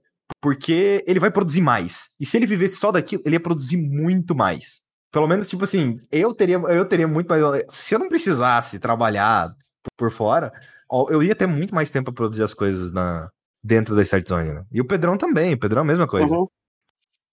Deixa eu mandar um papo aqui. É, o motivo que eu não é primário para mim isso, e eu não me importo muito, é que na verdade eu quero ser desenvolvedor de jogos, né? Eu tô fazendo meu jogo. É, se vocês quiserem falar um pouco do conceito até onde não é spoilers. É... Quero. Ah, feliz, feliz. É, assim, é, eu, é, que eu queria realmente fazer jogos. Eu vejo esse Swery, o Suda 51 e tal, eu realmente vejo coisas que eu gosto dos jogos dele, coisas que eu queria que é, talvez fossem mais acessíveis, né? Talvez é, eu pudesse fazer um jogo que expresse algo que eu quero expressar, é, inspirado nas coisas desses caras que eu admiro, é, vendo filmes, ouvindo música. É, eu toquei numa banda de black metal, para quem não sabe, já quando eu era mais jovem. Tipo, Olha! louco! eu, eu, tenho uma vida bem estranha, na verdade, se você for indo atrás. Eu já fiz um monte de coisa estranha. Mas é, eu queria expressar coisas com jogos, sabe? E eu sinto que o YouTube é muito mais um jeito de eu expressar meu amor pelas coisas que eu gosto do que necessariamente algo que eu queria seguir como carreira. Eu sinto que é quase como algo que, sabe, diário, sabe? Você não vai. No... Tem gente que não vai pro diário todo dia escrever, mas é algo que você faz quando você sente que você tem que soltar algo. Eu sinto que o YouTube virou isso para mim, sabe? É, por isso que uh. posso ter uma regularidade às vezes difícil, mas eu nunca paro. Enquanto, tipo, tenho muito criador, tem muito criador que era tão apaixonado quanto eu pelo YouTube e acabou parando. Eu não perdi minha paixão. Eu simplesmente doso ela, sabe? Virou algo que eu faço por mim, para me sentir bem. Tanto que eu, eu confesso que o que eu mais gosto de produzir na, na, na Start Zone hoje são duas coisas. É, o podcast, porque é muito legal sentar e conversar com, com meus amigos. Eu nunca, eu nunca disse isso, mas é muito legal sentar e conversar com meus amigos sobre as coisas que a gente viu do, durante a semana, ou conversar com. Tra trazer outras pessoas aqui para participar também. Isso é muito legal, isso é muito divertido. E live, porque a live você tem o feedback, tipo, na hora ali, sabe? Só que assim, para mim, vídeo, ele é necessário. Eu já falei, o YouTube é, eu gosto da plataforma, porque eu assisto muita coisa na plataforma, mas ele é um mal necessário pra gente. Ele é a única plataforma que vai divulgar a gente, que vai fazer a gente crescer. Então, o vídeo hoje em dia, para mim, é tipo, o foco de fazer vídeo é crescer. E a gente vai começar a focar em vídeo justamente para crescer. Porque para fazer o que a gente gosta, não, se pudesse fazer só podcast, vai. Só que podcast, cara, podcast não, não, não é divulgável é muito difícil divulgar um podcast, sabe? Num vídeo é mais fácil. A pessoa sentou, viu um vídeo de 15 minutos falando, esse cara aí é interessante, vou ver o podcast dele. Aí a pessoa senta lá e só vai escutar. A pessoa já tá pré-disposta a ver aquilo, sabe? Foi assim que eu encontrei Start Zone. Eu tava assistindo uma live do Skype. É. E aí depois ele foi escutar o podcast, e aí depois eu abri, abri um processo seletivo, e aí o Pedrão entrou pro, pro site. Caramba, teve até processo seletivo. Que massa. É, o processo seletivo, o processo de... seletivo foi tipo assim, oh, manda um e-mail aí. O que eu queria comentar, até para fechar o podcast, né? Vocês descobriram um pouco de mim. Sim, eu toquei black metal. Sim, eu gosto de metal extremo. Se vocês não notarem, né? Porque de metal ajudar para notar que ah, o cara tá com a camisa do Creator ali, tá com a camisa do, do Mayhem, tá ligado? Porra, eu gosto dessas merda mas é algo que é, eu acho que é necessário comentar que é sobre Café com Geeks, que é um assunto mais polêmico. Eu não. Uh, bora, pera, eu quero. Não, pera. Eu quero. Pera. Eu quero. Pera, Café com Geeks. Não, eu lembro disso, eu lembro disso, eu calma, lembro disso. Calma, calma com o que você fala. É, a gente vê mais antigos e vê intro da Café com Geeks e fica onde foi para esses caras, tá ligado? Hum. Quer dizer que eu parei a parceria é, com a Café com Geeks. Eu não tenho nenhuma conexão com Café com Geeks no momento, e na verdade esses caras até me repudiam. Eu, e, tipo, eu não ligo tanto para eles assim. Eu discordei de umas práticas deles, e na época teve um êxodo de muita gente que era da Café com Geeks e saiu, inclui o famoso Iglo Quest, inclui o Café 8 Bits, inclui muita gente aí dessa criação uhum. de, de, nicho que vocês. Ah, não, eu tava pensando no Café 8 Bits, eu não tava. Uhum. Tava confundindo. Eu queria dizer só para vocês assim, é, eu, eu não tenho nada a ver com a café com a café com geeks, tá, gente? Se, se tem gente que às vezes ainda pergunta, não, não tenho. É, eu deixo a intro e as informações dos vídeos antigos porque eu simplesmente não me importo. Tipo, tá ok. Quem quiser ver o site dos caras, tá lá, mas eu não tenho nada a ver com eles mais, tá? Assim, é... eu pessoalmente não recomendo, porque eu também tenho. Eu, eu abertamente, eu não tenho. Eu, eu falo as coisas, sendo sincero, eu não recomendo não é uma galera que eu necessariamente É... Eu, eu, eu tenho um certo clássico. Eles têm os escritores. Se o Pedrão, se o Pedrão eu... não recomenda, eu recomendo, só de raiva. eu não sei nem quem são os caras. Eu vou ser um pouco imparcial. Eu nem sei se ainda existe Café com Geeks quando eu tô dizendo isso. Ainda existe? Uh, cafécomgeeks.com É, porque na volta eu vi que tinha um pessoal que tava escrevendo lá que escrevia bem. Então não vou falar que é um blog ruim. Uhum. Não, não, não, não. Eu lembro que acho que o Setian tinha começado a escrever e eu penso, cara, tem uma galera boa lá. Eu só não acho que quem tá no topo seja uma pessoa muito. Eu, eu não tenho uh... a, a, falar sobre a pessoa no topo ou sobre qualquer pessoa que, é, então. pessoas que estejam no topo. Mas eu tenho a falar que eu não me dei bem com a direção lá, basicamente. Uhum. Eu, eu posso falar, tudo um banho de pau no cu. Sei nem quem que é. Eu não sei. Estou deixando claro, não sei nem quem que é, mas tudo um banho de pau no cu. É que eu vou falar. É, hum... eu não tenho nenhum problema pessoal com os caras. Uhum. Na real, eu já tentei voltar contato com eles, porque eu não tenho problema com ele. Falei, pô, tamo de boa. Mas é, é, é, meio aquela coisa, tentei voltar de modo sutil ali, o cara também não, tipo, não, não deu muita trela, também não, não tem muita. Eu sinto que eles têm mais do gosto de mim do que eu tenho deles, eu não tenho problema com eles. E, e na verdade, é, se alguém da Café com Geek estiver ouvindo, eu não tenho problema nenhum com você. Se você quiser juntar pro collab, é, falar as coisas, eu tô disponível. Eu só nunca, eu na porrada. Não, eu só nunca mais volto pro seu site, porque eu tenho problemas com, com questão até de do jeito que eu dirijo o canal Jack Frost, que era totalmente diferente antes. Antes eu tava ok com colocar uma label que é desse site, eu sou da Café com Geeks, eu achava legal isso. Hoje em dia eu prefiro não me vincular com a mensagem, a imagem dos outros, né? Porque quando você vincula a imagem, se a pessoa faz merda, tu também paga. Porque você tá financiando. As pessoas vão supor. Exatamente. Então, tipo, eu não vou vincular com nenhum site mais, exceto se for gente que é assim, tipo, cria conteúdo, eu conheço, próximo, tipo, Blader. É um canal que vocês uhum. não conhecem ainda, talvez, é menor, mas tá crescendo, tá legal. Ferovski, aí de boa, Ferovski falar comigo, é, vincular comigo, o Kuzogeita, pessoal que eu sei que tá na boa, tá ligado? Então, é esse que é o papo. Não se juntem com o pessoal para fazer coisas se você não conhecer muito bem esse pessoal, se você não saber que eles não vão fazer coisas irresponsáveis que podem ferrar com a tua imagem, porque você tá vinculando sua imagem com outro lugar. Tome cuidado. A, a não ser a Start Zone. A Start Zone é de boa. a única diretriz que o Frost passou pra gente no início do episódio, a gente quebrou. A gente falou de política. Não, mas é. cara, cara, É pra conhecer eu, né, cara? Esse sou eu como pessoa. É isso aí. Esse é o limite do mundo. Não, tá certo. Não, eu não vejo problema, não, foda-se. Hum. Eu só ah, e... pra chegar num assunto muito, muito é, panfletário. Eu não quero um assunto muito panfletário. Agora sim, uhum. a gente falou suave, foda-se. É, lembra de ver o pornô de dinossauro também. Eu não vou deixar o link uhum. no post, não, porque vai, vai que o Google, sei lá. Pra fechar aqui, que mensagem você deixaria para as pessoas que, por enquanto, ainda não atravessaram pro limite do mundo? Tá, eu vou falar uma coisa que vai ser bizarra, mas assim. Hum, tô esperando. A gente passa na vida por muita situação pesada. E por situações assim, impensáveis. Sério, é, é um inferno. Mas eu acho que o que a gente tem que fazer para conseguir ficar bem na vida e ficar bem com nós mesmos é criar, é fazer coisas que a gente sente prazer. Criação de conteúdo é o lugar mais ideal para muita gente, especialmente a gente aqui que cria conteúdo, é, se expressar e se sentir melhor. A gente entende a vida, a vida é difícil, a gente tem problemas e tal, mas eu acho que o prazer de fazer algo que você está gostando é, é muito acima da dor que você pode ter com as situações que a gente tá tendo. Tá em quarentena, todo mundo tá se fudendo, ninguém tá gostando dessa merda. A gente tá cansado, a gente tá indo comer em restaurante sabendo que pode pegar doença, a gente não tá mais se importando. A gente tá fudido, sabe? A, no a nossa economia tá com 200, 200 reais, uma moeda de 200 reais, mas eu acho que, no final das contas, a parte de criação, a parte de fazer o que a gente gosta, é o que sobra. Então criem conteúdo, criem conteúdo maneiro, faça o que vocês querem. Tem um projeto de jogo, vai lá fazer o jogo. Tem um projeto de filme, vai lá fazer. Só não queiram fazer algo muito ambicioso que vocês vão largar, que vocês vão abandonar. Façam para terminar. Façam um bagulho maneiro, que é isso que é meu papo hoje, que é a coisa que eu acho que me faz feliz. Criar coisas que fazem eu me sentir identificado. Arte, né? Arte me faz feliz no geral. Que para mim análise é arte, vou ser honesto. Análise é arte. É um texto artístico, na minha opinião.